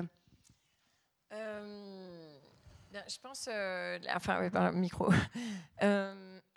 la, une question vraiment, à mon avis, les enfants, c'est la question, euh, c'est le pivot. Donc, euh, à nous de bien les élever. Donc, à mon avis, de repenser aussi nos modèles d'éducation, parce que quand je parlais, pour moi, l'ennemi, euh, l'ennemi invisible, c'est quand même cet individualisme qui a rongé nos sociétés. Rétablir, je pense que pendant plusieurs années, je sais pas pour vous, mais moi, je me suis rendu compte que je n'osais même plus prononcer le mot gentille. Non, vous, non. Gentil ou gentille. Je me disais, ça fait niais. Enfin, de dire de quelqu'un qu'il est gentil ou gentil, ça fait niais, ça fait niais. Et en fait, je me dis, il faut réhabiliter les mots aussi. La plupart des mots ont été vidés de leur sens. Et, euh, en fait, réhabiliter la gentillesse, la confiance, construire les liens, et, dire ça à nos enfants, en fait, les, oui, les éduquer pour leur dire, mais, mais on a confiance en vous, euh, on, la coopération, c'est ça qui gagne. C'est ça qui gagne. Et je vais vous dire, c'est d'ailleurs la seule arme qu'on ait. C'est la seule arme qu'on ait qui soit complètement gratuite avec l'empathie. On a l'empathie et la coopération. Ce sont deux modalités. Et si on s'élève et on élève nos enfants dans l'empathie, eh ben on a des citoyens qui sont aptes à relever tous ces défis, les défis du millénaire. Et si on les, si on les éduque dans ce modèle d'individualisme, on va pas s'en sortir. Une anecdote qui m'a vachement choquée l'autre jour, j'étais au parc avec ma fille, il y avait une maman à côté de moi et son enfant bat avec son arc, je sais pas pourquoi il avait un arc, il bat avec son arc un autre enfant. Et la maman lui dit mais ne bats pas, euh, je sais plus comment il s'appelait, euh, Tartampion, ne bats pas euh, l'autre enfant parce qu'il va te battre. Je me suis dit, je me suis dit, j'ai du mal comprendre parce qu'en fait la logique c'est genre ne bats pas parce qu'il faut pas battre. Et donc je me dis j'ai du mal entendre. Et donc, elle leur a, et il recommence avec son arc, bang, bang, bah, évidemment, avec une mère. Donc, bang, bang, il tape sur le gamin. Et donc, elle dit Mais je t'ai dit, mais ne, ne frappe pas cet enfant, sinon il va te frapper. J'ai failli dire Mais, mais l'idée que juste il faut pas frapper parce que c'est pas le bon mode de résolution des conflits. que, que on frappe pas parce que c'est pas une bonne idée, parce que ça se fait pas, parce que on, a, parce pas ce qu'il faut faire. Enfin voilà. Et je me suis dit Mais il y, a quand même pas mal de choses à régler dans nos cerveaux pour commencer quand même, non? Genre, en fait, euh, on, a, il ne faut pas se battre parce qu'on peut faire mieux avec notre cerveau. On peut essayer de se comprendre, on peut essayer de générer, comprendre nos émotions. Donc lui dire, mais pourquoi tu frappes l'enfant, par exemple? Qu'est-ce qui Il y a quelque chose qui t'énerve? Travaille sur tes émotions. Enfin, la communication non violente, deux, trois trucs de base, quoi. Non, alors là, j'étais, je me suis dit, bon, on a un peu de travail, mais c'est pas grave, on va y arriver. Euh, on est aidé grâce aux conférences, à, ceux qui parlent et qu'on peut aller regarder en ligne, montrer à nos enfants et, appliquer ce truc-là, se dire mais, mais en même temps on n'est pas aidé vraiment et c'est pour ça que les écrans, pour moi, ça, reste une catastrophe parce qu'il faut voir le contenu. Qui passe par les écrans quand c'est pas surveillé par les parents. Et quand on regarde, je sais, une autre anecdote, les anecdotes je déteste et pourtant la celle-là, elle m'a quand même. J'ai pris un vol, j'ai fait un Paris-New York. Moi, j'ai fait que bosser 6 heures là, en écho avec l'ordinateur comme ça sur les genoux. J'arrive même pas à ouvrir mon écran complètement. moi, je travaille, je travaille, je travaille. Et le type à côté de moi a regardé 6 heures des films violents. Tout le monde se tuait là-dedans, mais 6 heures de ça. Il s'est arrêté deux secondes pour aller aux toilettes. Et là, quand il a enlevé le casque, je lui ai dit je peux, je peux me permettre Je lui dit je, je ça, me fait bizarre. Je, vous dis comme ça, je, je peux plus, je ne peux plus. Ça fait des heures que vous regardez des gens qui se, qui se torturent dans une cave, qui se, qui se prennent des balles, qui mettent des balles, qui prennent des machins, et ils se battent, ils se mettent des couteaux et du sang. J'ai dit, mais ça vous. Enfin, vous êtes, vous êtes cool là, votre vie. Enfin, j'ai dit, mais comment vous faites? Et, et, il était complètement halluciné, comme si je tombais de la lune. J'ai dit, mais en fait, toute cette violence, ça rentre en vous quand même. Ça rentre en vous. Ça vous dit quoi que le monde. J'ai dit, mais après, vous allez faire quoi? Vous allez rentrer dans la rue, quelqu'un vous insulte, vous lui mettez un nion? Ou vous, vous faites, vous faites, qu'est-ce que vous faites, vous faites quoi? Comment vous réglez vos problèmes, vous? Et donc, il était complètement. Je dis, mais moi, moi, si je voyais ça toute la journée, mais je serais, je serais hyper agressive. J'aurais envie de, de, tuer tout le monde, enfin, je sais pas. Et je me suis dit, mais il y a quand même, on n'est pas aidé par cette, image permanente de la violence. Et donc, nos enfants sont quand même, parce qu'évidemment, euh, les parents regardent globalement pas euh, ce que les enfants font sur les écrans. Et donc, c'est violence sur violence sur violence. Et je me dis, il faut quand même aussi reprendre le contrôle de ça, se dire, euh, ouais, se détacher des écrans, c'est reprendre aussi le dialogue. Et je pense qu'on n'a jamais eu autant besoin de dialoguer. Non? N'est-ce pas? C'est une invitation au dialogue, à votre tour de prendre le micro, de prendre part à cette discussion. Donc, vous voyez qu'il y a matière. Peut-être pendant qu'une première question se prépare, les médias, Claire Nouvian. Quel est le rôle des médias Les médias, c'est majeur. Les médias, c'est la seule arme euh, que les ONG ont pour faire gagner, euh, pour obtenir quelques victoires, pour faire gagner des combats citoyens. Donc, euh, on a les pétitions, maigre consolation, et on a les médias. Et sans les médias, c'est vrai que les médias, c'est pour ça que je suis très attachée aux médias, notamment à l'heure de ce qu'on voit avec euh, Fox News aux, États-Unis. On comprend que les médias et des médias, et moi j'ai aucun problème avec les subventions publiques du moment qu'elles ne détruisent pas l'environnement, si c'est pour euh, s'assurer qu'on n'ait pas euh, une destruction de nos outils de communication. Je trouve ça très bien qu'on ait des médias financés, s'il le faut, par les pouvoirs publics, de façon à ce qu'on ait un panachage de différentes opinions, de différents styles mais le média unique qui ne répond qu'à cette logique du profit, euh, qui va donc faire que du sensationnalisme, c'est déjà le cas même avec les médias publics, mais alors avec les médias privés, vous avez vu où ça nous fait tomber, c'est quand même Fox News, ça devient un vrai danger pour la démocratie. Il n'y a pas de démocratie sans un panachage de médias indépendants et, après, euh, voilà, les médias m'entendraient dire ça. Évidemment que le sujet des médias est très compliqué, puisque euh, ça appartient à la pieuvre de multinationales euh, ou évidemment de, consortiums, souvent de l'armement, etc. Mais donc il y a un gros sujet sur les médias et leur indépendance. mais il n'empêche qu'on est quand même encore loin de ce qui se passe aux États-Unis. Il faut vraiment avoir ça en tête. Quoi. Démocratie égale médias indépendants. Donc soutenir les quelques médias indépendants aussi. On avait eu d'ailleurs une, votation très importante en, Suisse au mois de février euh, qui s'appelait euh, Non à Nobilag. En fait, c'était une remise en question du subventionnement des services publics, de la radio, de la télévision en Suisse. Et on avait bien senti, on s'était bien fait peur parce que là, il y avait de sacrés enjeux justement par rapport au maintien du service public euh, en termes de médias. Est-ce qu'il y a une question qui est apparue entre-temps? Ils ont tous séduit. Ah, merci.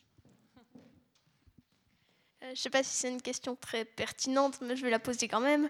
Euh, qu'est-ce que moi, je devrais changer en premier, ou, ou le plus faire attention euh, dès maintenant?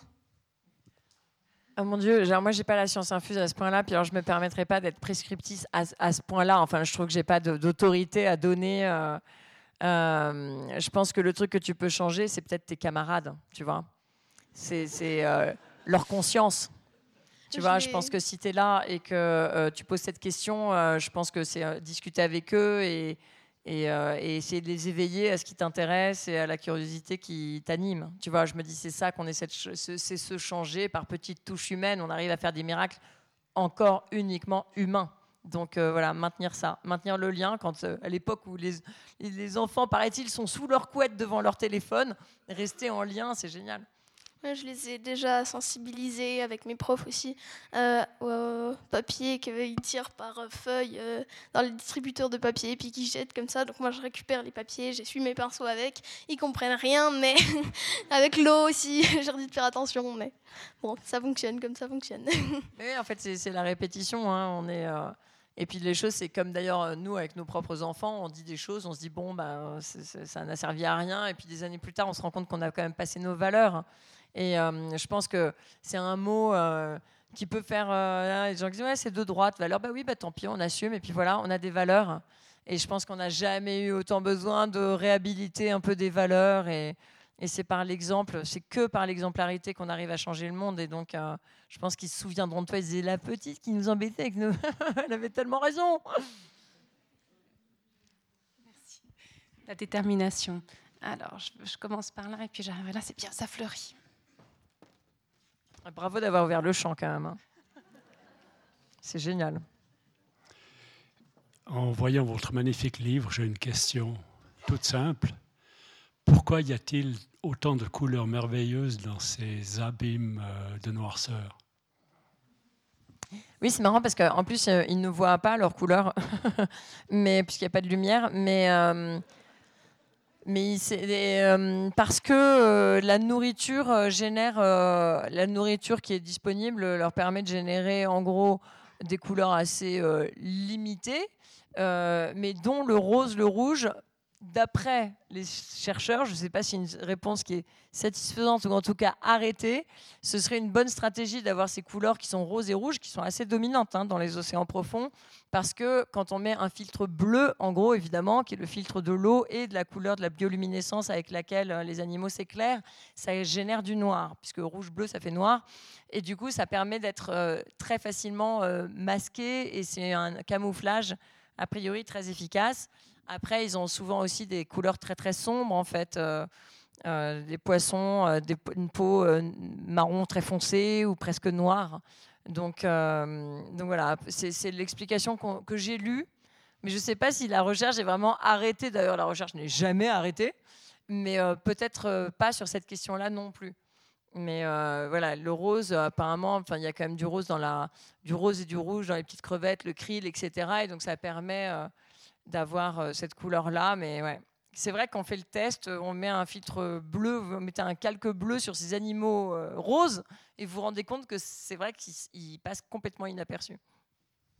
Merci. On a une autre question, on remarque ici. Merci. vous avez parlé un moment des écosystèmes, et puis pour répondre à la première question aussi, vous ne croyez pas qu'on aurait un gros impact si on, est, si on arrêtait déjà de manger les animaux qui vivent dans ces écosystèmes? Oui, je pense que Enfin, la question, d'ailleurs, le GIEC le dit hein, très clairement, parce que le GIEC dit euh, voilà tout ce que les politiques publiques doivent faire en fait d'ici 2030. Mais quand on continue la lecture du rapport euh, d'experts, ils disent très clairement qu'on doit aussi changer notre, euh, nos, modes de vie et notamment notre alimentation.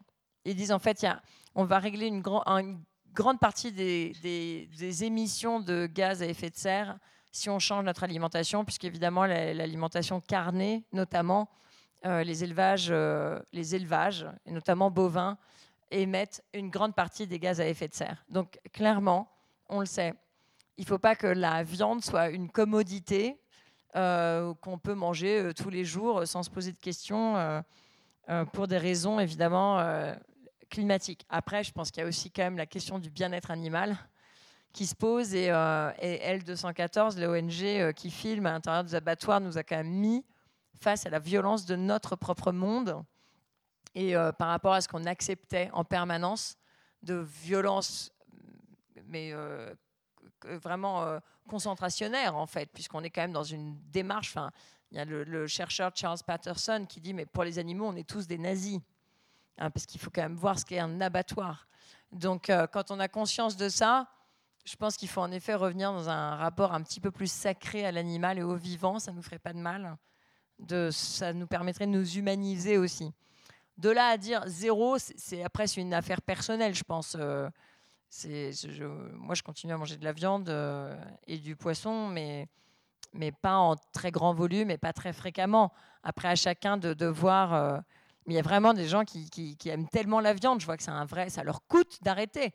S'ils peuvent au moins vraiment diminuer, c'est un effort. Et puis, euh, et puis il y a ceux qui ont le courage de passer le pas et d'être en, parfaite adéquation avec leurs convictions. Et j'ai beaucoup d'admiration pour ça. Là, ils vont très loin parce qu'en fait, les véganes, au début, je me disais c'est quand même extrême, les véganes, mais en fait, les véganes, ils nous expliquent que même la production des œufs, ça, ça entraîne le broyage des poussins. Donc, on est quand même dans une logique industrielle qui est infâme. Donc, euh, oui, si on avait chacun notre poule ou si on pouvait aller chercher les œufs de la ferme d'à côté, en fait, ça irait. Mais c'est c'est juste la logique industrielle et c'est toujours ces mécaniques de, de profit et d'optimisation du profit qui nous amènent à faire des choses qui sont atroces. Merci. On avait une question par là. Merci.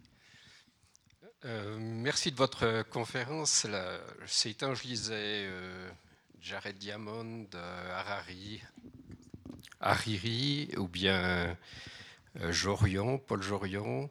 Et puis ces lectures me, me mettent dans un certain, certaine déprime. hein. C'est des gens qui font des constats. euh, voulant que l'humain est essentiellement destructif euh, ou destructeur, vorace et égoïste et qu'il va sa perte sans sourciller pour des avantages individuels. Vous avez au, contraire une attitude euh, très combative.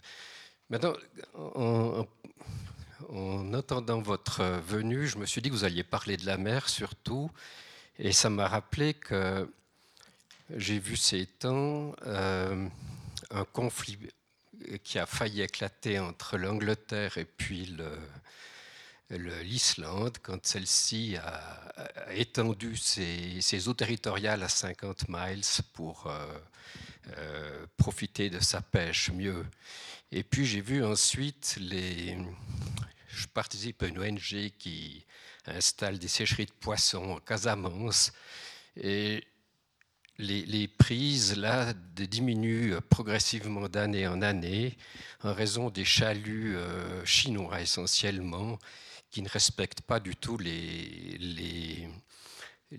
quotas ou les, eaux territoriales euh, sénégalaises, qui est un pays qui n'a ni les moyens ni l'autorité pour euh, mettre fin à ces abus. Et puis ça m'a rappelé ensuite les, Somaliens qui se donnent, euh, qui s'adonnent maintenant à la piraterie, dit-on, parce qu'ils n'ont plus de. Leur activité de pêche se sont taries à cause aussi des chaluts internationaux. Et puis, je reviens du, de Madagascar maintenant, où, dit-on, un ministre a vendu aux Chinois l'entier des droits de pêche tout autour de la grande île. Et c'est pas une première. hein. Déjà, il y a sous Ravalomanana, Manana, il y a une douzaine d'années, un ministre a vendu la moitié des terres euh, rizicoles euh, à un groupe sud-coréen, Daewoo, avant qu'une euh, jacquerie populaire ne, ne retourne cette décision. Et dans ces événements, en fait, c'est des conflits entre gouvernements, en fait, où, par exemple, les Chinois, on ne peut pas dire que c'est des lobbies, puisque pratiquement toutes les, les entreprises économiques chinoises sont, étatisées. hein. Donc, euh, il n'y a pas que les lobbies dans ces, dans ces malversations, cet épuisement de- de- des océans, des mers, et puis l'émergence des conflits sociaux qui, qui apparaissent maintenant. Il y a aussi une grande responsabilité purement des politiques, non? Oui, alors déjà, euh, merci, parce que vous auriez dû venir faire la conférence. C'est, tout ce que vous dites, c'est exactement ce qui est en train de se passer. C'est, quand même une série de mauvaises nouvelles. hein.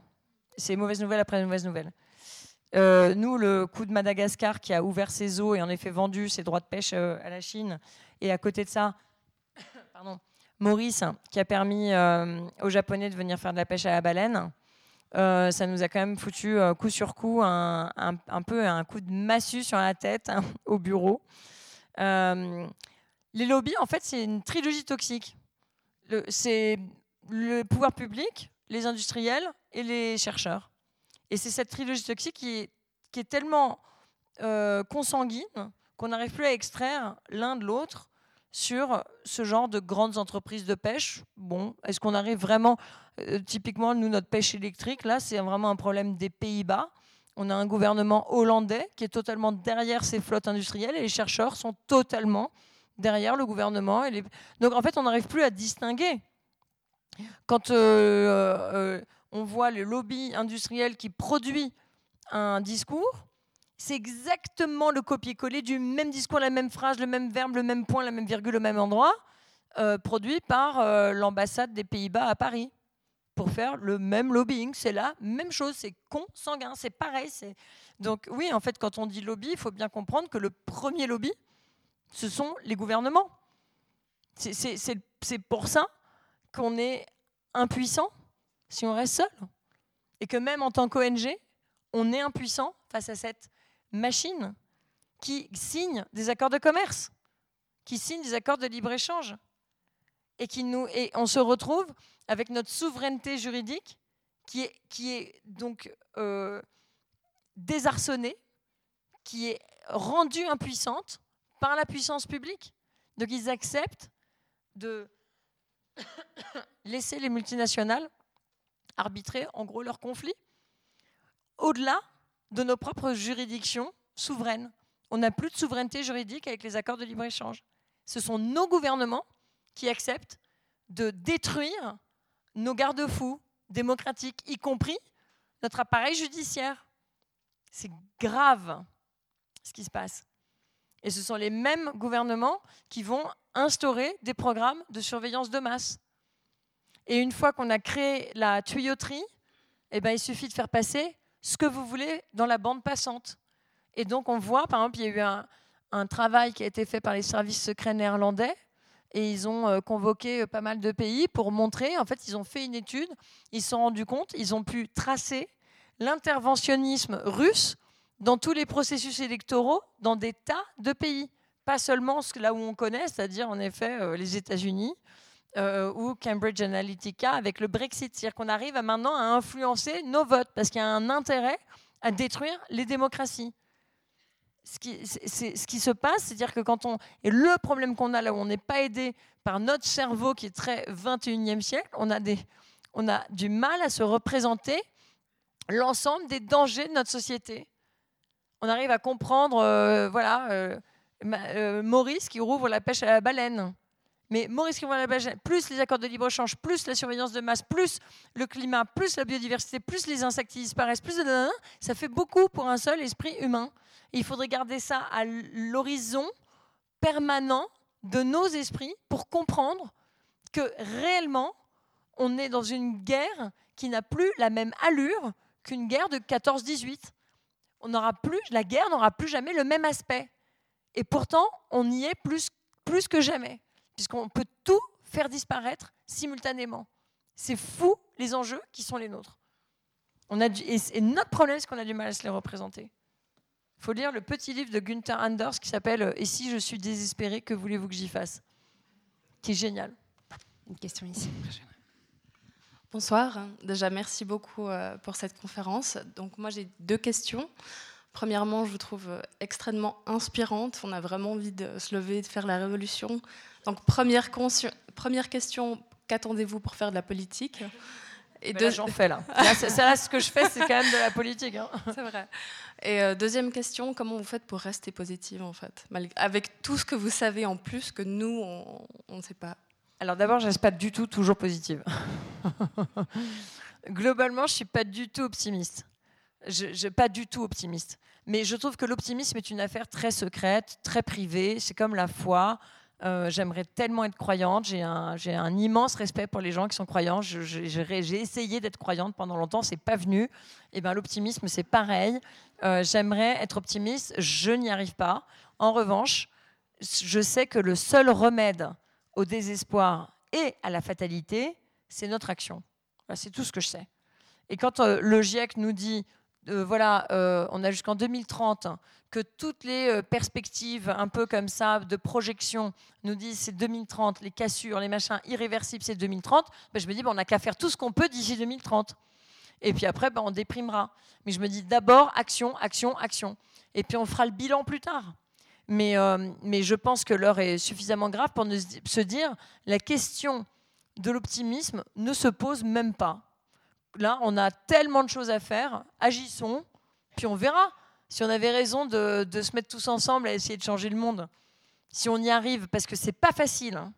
Parce que je veux dire que quand même, on, a, on a, beaucoup de choses contre nous, y compris le fait que ceux qui ont un intérêt à détruire la planète sont ceux qui financent les partis politiques. Alors, autre truc qu'il faut lire. Alors, si vous n'avez pas envie de lire tout ce que je vois, eh bien, allez écouter au moins les interviews qu'a donné Julia Cagé. Vous connaissez Julia Cagé, qui est économiste, prof à Sciences Po à Paris. Elle a sorti un livre qui s'appelle Le prix de la démocratie, qui est passionnant. C'est elle qui a euh, analysé les systèmes de financement de la vie politique dans les grandes démocraties les États-Unis, la France, etc. Elle a fait des comparatifs pour comprendre en fait qui finance la vie politique. Et là, elle nous a montré en chiffres qu'en fait les partis de gauche, mais je dis pas pas forcément les socialistes ou ceux qui ont trahi la gauche, mais traditionnellement les partis qui prônent des valeurs de gauche sont beaucoup moins financés évidemment que les partis de droite, qui eux ont moult financiers qui sont là à faire des chèques. Et comme évidemment la démocratie à l'ère du numérique et des médias, c'est à qui paye gagne, on est très mal. Parce qu'elle montre que maintenant, ceux qui gagnent les élections sont ceux qui mettent les billets. Et donc, elle montre qu'on n'est plus en démocratie, on est en plutocratie.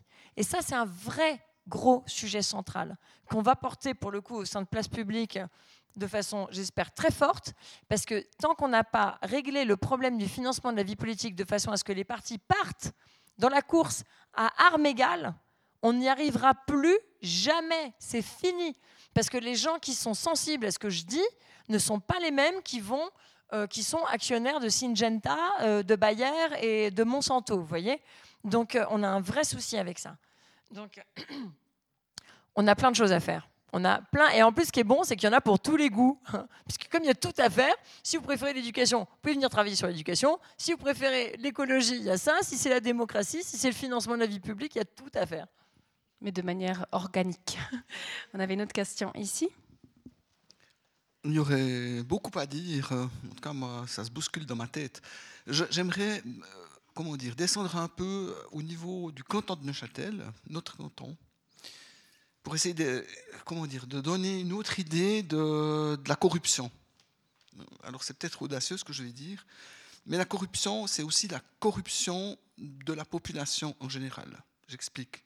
Nous avons dans ce canton, par exemple, euh, Philippe Maurice International, installé à Neuchâtel, dont on sait que la ville de Neuchâtel, euh, enfin, grâce aux impôts que cette, cette euh, grande multinationale paye, euh, la ville de Neuchâtel, entre guillemets, roule sur l'or. Hein.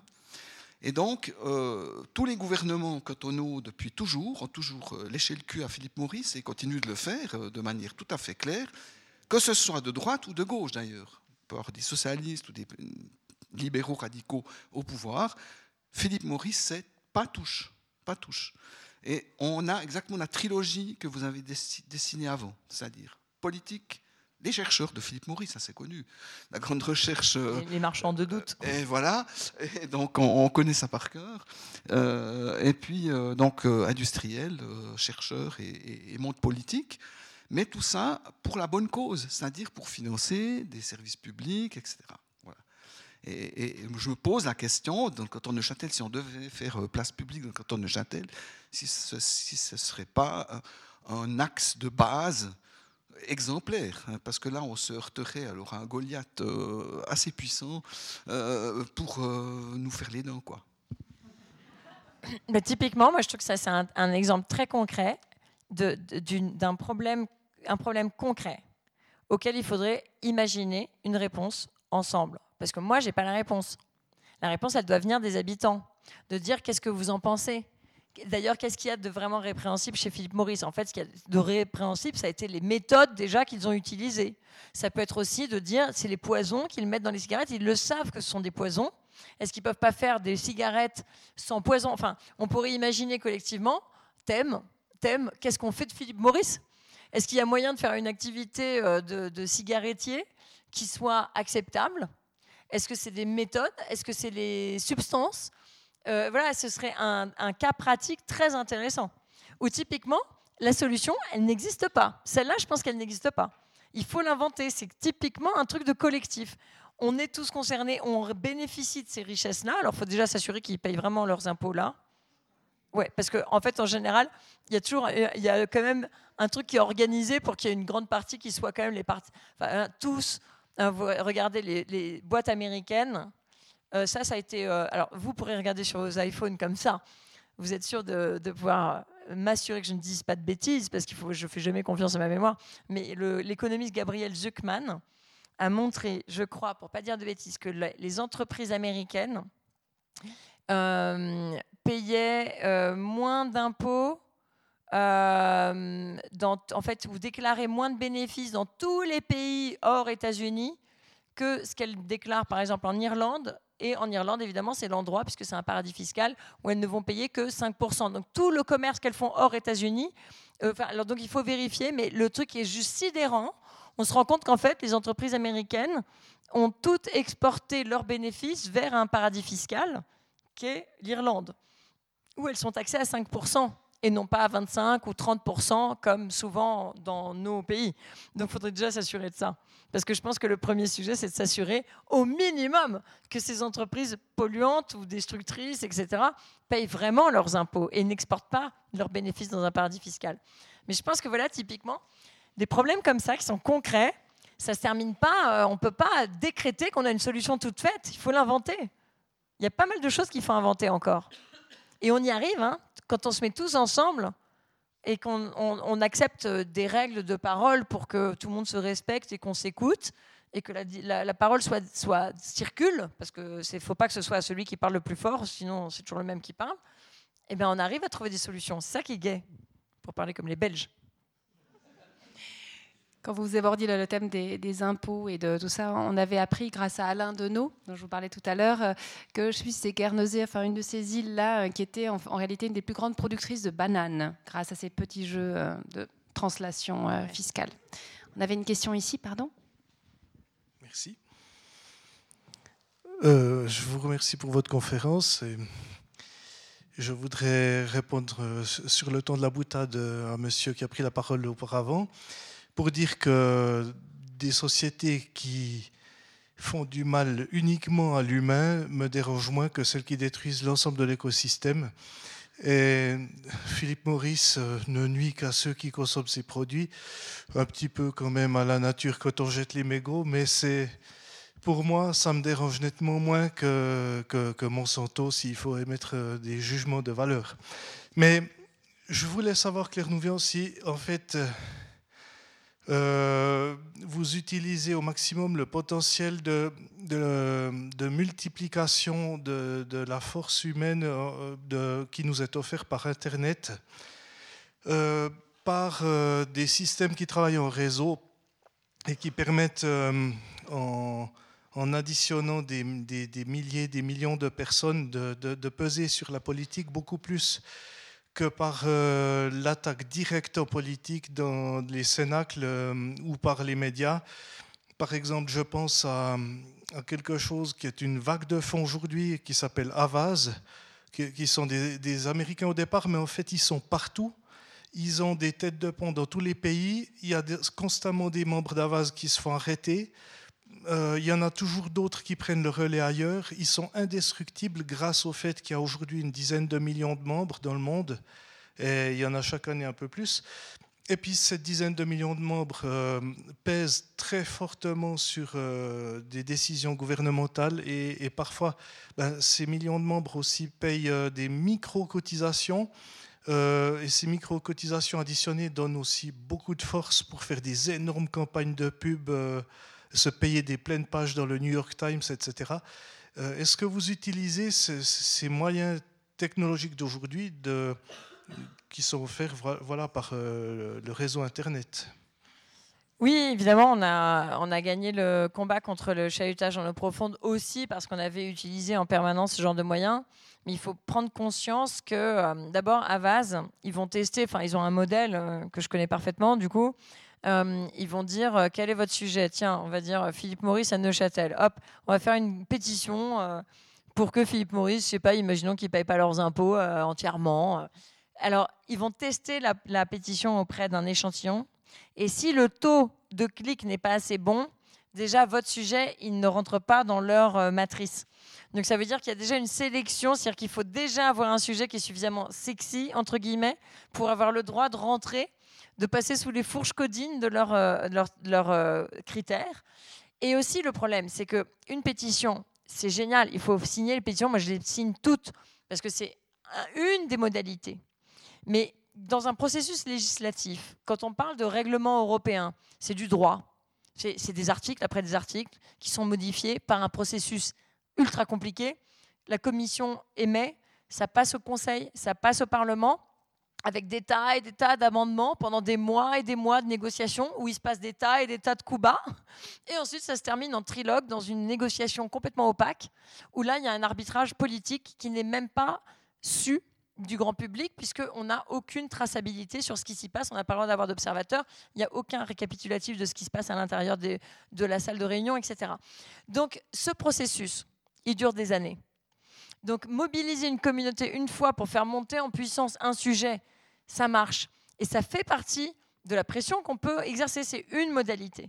Mais pour tenir sur aller mobiliser une communauté en leur disant ah, l'article 12, ils ont rajouté un alinéa horrible. Euh, et là, le mot hyper technique qui casse tout, euh, machin. Ils ont mis euh, un, un, tercile du machin en fonction du pourcentage de capture qui va être débarqué. Si c'est sur. là, tout le monde, ah ouais, super, bravo, j'ai vraiment envie de signer ta pétition. Vous voyez Donc ça, ça marche pas. Pourtant, le diable est dans les détails puisque c'est du droit. Et qu'un règlement, pour qu'il soit bon jusqu'au bout, on se bat sur chaque virgule. Et ça, c'est la règle typique de l'ONU d'ailleurs, où l'ONU, on va être là, magnifique, on va sauver le monde, on va adopter plus de pauvreté en 2030. Ouais, plus de pauvreté. Euh, tout le monde sait qu'il y aura toujours de la pauvreté et qu'en plus, on n'aura certainement pas éradiqué la Mais c'est pas grave, on met des tas de trucs comme ça, ça fait plaisir à tout le monde. Et puis en dernier, à 5 h du matin, le dernier jour de négociation, quand tout le monde est bien fatigué, et que vers 5 h moins le quart, on se dit, bon, on va se boire une bière là, parce que ça fait une semaine qu'on dort plus, on y a le droit. Et ben le dernier quart d'heure, c'est là où ils vous rajoutent une virgule. Alors vous aviez un magnifique texte qui avait l'air contraignant, et pendant que vous êtes allé boire enfin votre bière du dernier jour, ils vous rajoutent si possible. Virgule, si possible. atteindre les trucs des réductions des gaz machin. Ok, tout le monde content, d'accord, très bien, tout le monde est parti, on nous tourne le dos. Virgule, si possible. Quand possible. When possible. C'est ça le droit. C'est qu'on ne lâche jamais jusqu'à ce que le truc soit entériné jusqu'au bout, parce qu'il y a toujours quelqu'un qui passera pour vous rajouter la virgule, si possible, quand possible, whenever possible, ta ta ta ta ta. Et donc, ça, ça se monte pas, c'est ce truc de terrain, c'est pour ça que on, est obligé d'avoir conscience de la complexité, un, des processus dans la durée, et deux, de la perversité du droit, parce qu'on a en face de nous des gens qui sont des avocats spécialistes. C'est pour ça que les accords de libre-échange sont une catastrophe, parce qu'on a laissé l'idée de l'arbitrage à des avocats spécialistes des propres entreprises qui vont faire leurs arrangements transactionnels. C'est inadmissible. C'est pour ça qu'il faut les rejeter en bloc aujourd'hui, parce qu'il euh, faut créer plus de devoirs aux multinationales, certainement pas plus de droits. On n'est plus à l'époque de devoir leur créer plus de droits, ils ont déjà tous les droits. On a besoin de leur créer plus de devoirs. Vous voyez, donc, le problème de ces outils, c'est que c'est très déconnecté de la réalité terrain du législatif. Donc euh, c'est un outil chouette, mais vraiment, oh, mon Dieu, le temps de mobiliser, nous, le train est passé en général. Voilà. Peut-être pour poursuivre sur la question d'Internet, euh, récemment je lisais dans, Le Temps, qui est un quotidien euh, suisse roman, euh, des youtubeurs qui s'engagent, des gens qui sont extrêmement suivis et qui décident de, à travers des gestes du quotidien, pour reprendre la toute première question, de changer des habitudes et de le montrer à toute leur communauté. Est-ce que vous y croyez ça, Claire? À cette force des youtubeurs qui sont, alors c'est pas les médias indépendants, mais ce sont des influenceurs. Mais tout, en fait, de toute façon, tout ça participe l'ensemble participe en fait d'une forme d'éveil. Le seul truc qui me donne un peu d'espoir pour le coup, euh, si on devait parler vraiment enfin, sous, sous, sous, le prisme de espoir, pas d'espoir, c'est les consciences. Je trouve que les choses changent. Enfin, je ne sais pas si vous le percevez, moi je trouve que les choses changent. Enfin, il y a 15 ans, mais on parlait même pas de surpêche, on parlait pas de tout ça. On a tous pris conscience quand même, tous autant qu'on est. On peut plus ouvrir un journal, euh, écouter un, sans avoir pris conscience qu'on était allé très très loin dans la destruction euh, de l'humain et la destruction de la planète. Donc je me dis que la conscience a bien changé. Et c'est justement le terrain est mûr puisque là où en fait apparaît un danger, apparaît aussi l'opportunité de se mobiliser contre le danger. La question, ça va être est-ce qu'on va être, on vit confortablement? Est-ce qu'on est, est, qu'on est capable de sortir de ce confort un peu pour allouer des soirées, de la mobilisation, pour aller faire autre chose que juste se cultiver, mais se dire bon allez maintenant, tous ensemble là, qu'est-ce qu'on fait? Qu'est-ce qu'on fait? Quelle est ma part? C'est là où je me dis le confort de nos vies ne nous rend pas service. On a une dernière question peut-être ici? Merci. Tout d'abord, merci beaucoup pour votre conférence. Euh, il me semble que par rapport au combat que vous nous proposez de mener, on a tous dans les mains deux armes. La première, c'est notre pouvoir d'achat. La deuxième, c'est nos impôts. Le pouvoir d'achat, on peut l'utiliser individuellement. On peut chacun, au moment où on achète quelque chose, réfléchir au bien fondé de cet achat ou bien s'il a vraiment du sens par rapport à l'écologie, la planète. Les impôts, on pourrait l'utiliser collectivement. On pourrait décider collectivement de ne plus payer des impôts si les politiciens ne nous plaisent plus, si les politiques qui sont proposées par ces politiciens ne nous plaisent plus. Pourquoi est-ce que cette arme n'est jamais proposée? Je pense que ça, va être, c'est le risque que ça génère. Parce qu'on sait qu'il y a, par exemple, un truc qui marche vraiment bien en France, c'est l'administration fiscale. Ils sont vraiment très nombreux. Ils sont vraiment très puissants. Et donc, s'il y a un service public qui est nickel, c'est l'administration fiscale. Et donc, on dirait, ouais, on fait un mouvement. Puis, en fait, on se rend compte qu'au moment de faire la déclaration, vous êtes le seul. Et là, c'est vous qui prenez, quoi. Et donc, c'est, je pense qu'il y a un tel risque euh, de se mettre hors la loi dans cette désobéissance qui est tellement puissante, au fond, la désobéissance. Euh, mais d'une certaine façon, quand l'impôt est injuste, quand la politique fiscale d'un pays est injuste, ce qu'on génère, c'est aussi ce, désamorçage, au sens où on n'a plus envie de participer. Donc plus un gouvernement a une action qui est estimée mauvaise ou injuste, plus les gens estiment que c'est normal d'aller euh, planquer euh, leur fortune euh, en Suisse d'ailleurs pendant longtemps, ou au, Luxembourg, ou en Belgique, ou je sais pas où. Alors que si on avait une des politiques justes, mais en fait on serait fier peut-être de participer à l'impôt. Donc ça commence quand même par, je me dis, créer le mouvement de contrainte. Donc se politiser, parce qu'on n'a plus le choix, pour faire en sorte que les politiques soient justes. Et alors, si on a des politiques justes et transparentes, parce que ça aussi, ça a été étudié, des politiques qui sont transparentes, des politiques fiscales transparentes, comme on, explique pourquoi on prélève de l'impôt et ce qu'on fait de l'argent. Alors que là, aujourd'hui, nous, sur par exemple l'argent des Français et des Européens, qui est alloué à la pêche, mais pour obtenir les infos, mais il faut se battre des années. Est-ce normal? C'est notre argent. Il va, c'est en gros un transfert d'un secteur économique qui a produit des richesses vers un secteur qui n'en produit pas. Ça peut être bien. On peut décider que c'est une bonne chose de, subventionner le secteur de la pêche. Mais dans ce cas-là, on a peut-être notre mot à dire sur quelles méthodes de pêche qui détruisent quels emplois et quel environnement marin, parce qu'il y a des méthodes de pêche qui permettent de garder de l'emploi. et donc, ce qu'il nous faudrait, c'est de la transparence, mais on n'a même pas de la transparence à ce niveau-là. Donc, en fait, si on avait des politiques justes et de la transparence, on pourrait restaurer le lien de confiance. Et je pense qu'on baisserait déjà le taux d'abstentionnisme en politique et le taux de participation euh, avec fierté en fait à l'impôt. Alors qu'aujourd'hui, on voit bien que c'est quand même là, on est dans une évasion fiscale euh, aggravée. Ce que les journalistes d'investigation et là, on chapeau aux médias qui ont fait un travail tellement remarquable pour nous mettre face à la réalité incroyable de l'échelle de l'évasion fiscale. C'est pas juste euh, le tonton qui fait des allers-retours avec sa valise en Suisse. Non, c'est énorme. C'est toutes les multinationales, c'est les individus les plus riches, y compris les plus haut placés dans tous les gouvernements du monde. Enfin, ça a été dingue ces révélations successives quand même. Hein. Donc ça y est, ça fait partie de la prise de conscience, je pense. Enfin, si vous voulez tenter le mouvement, moi je suis avec vous on se, on, s'offrira des oranges à Noël en prison. mais je pense que c'est une bonne idée, mais ça, elle est dure à mettre en œuvre. Alors, avant les oranges, il y aura un petit verre de l'amitié offert euh, par la, banque euh, ce soir. Merci beaucoup, Claire Nouvian. Je pense qu'on repart avec euh, beaucoup d'envie. À vous. À vous.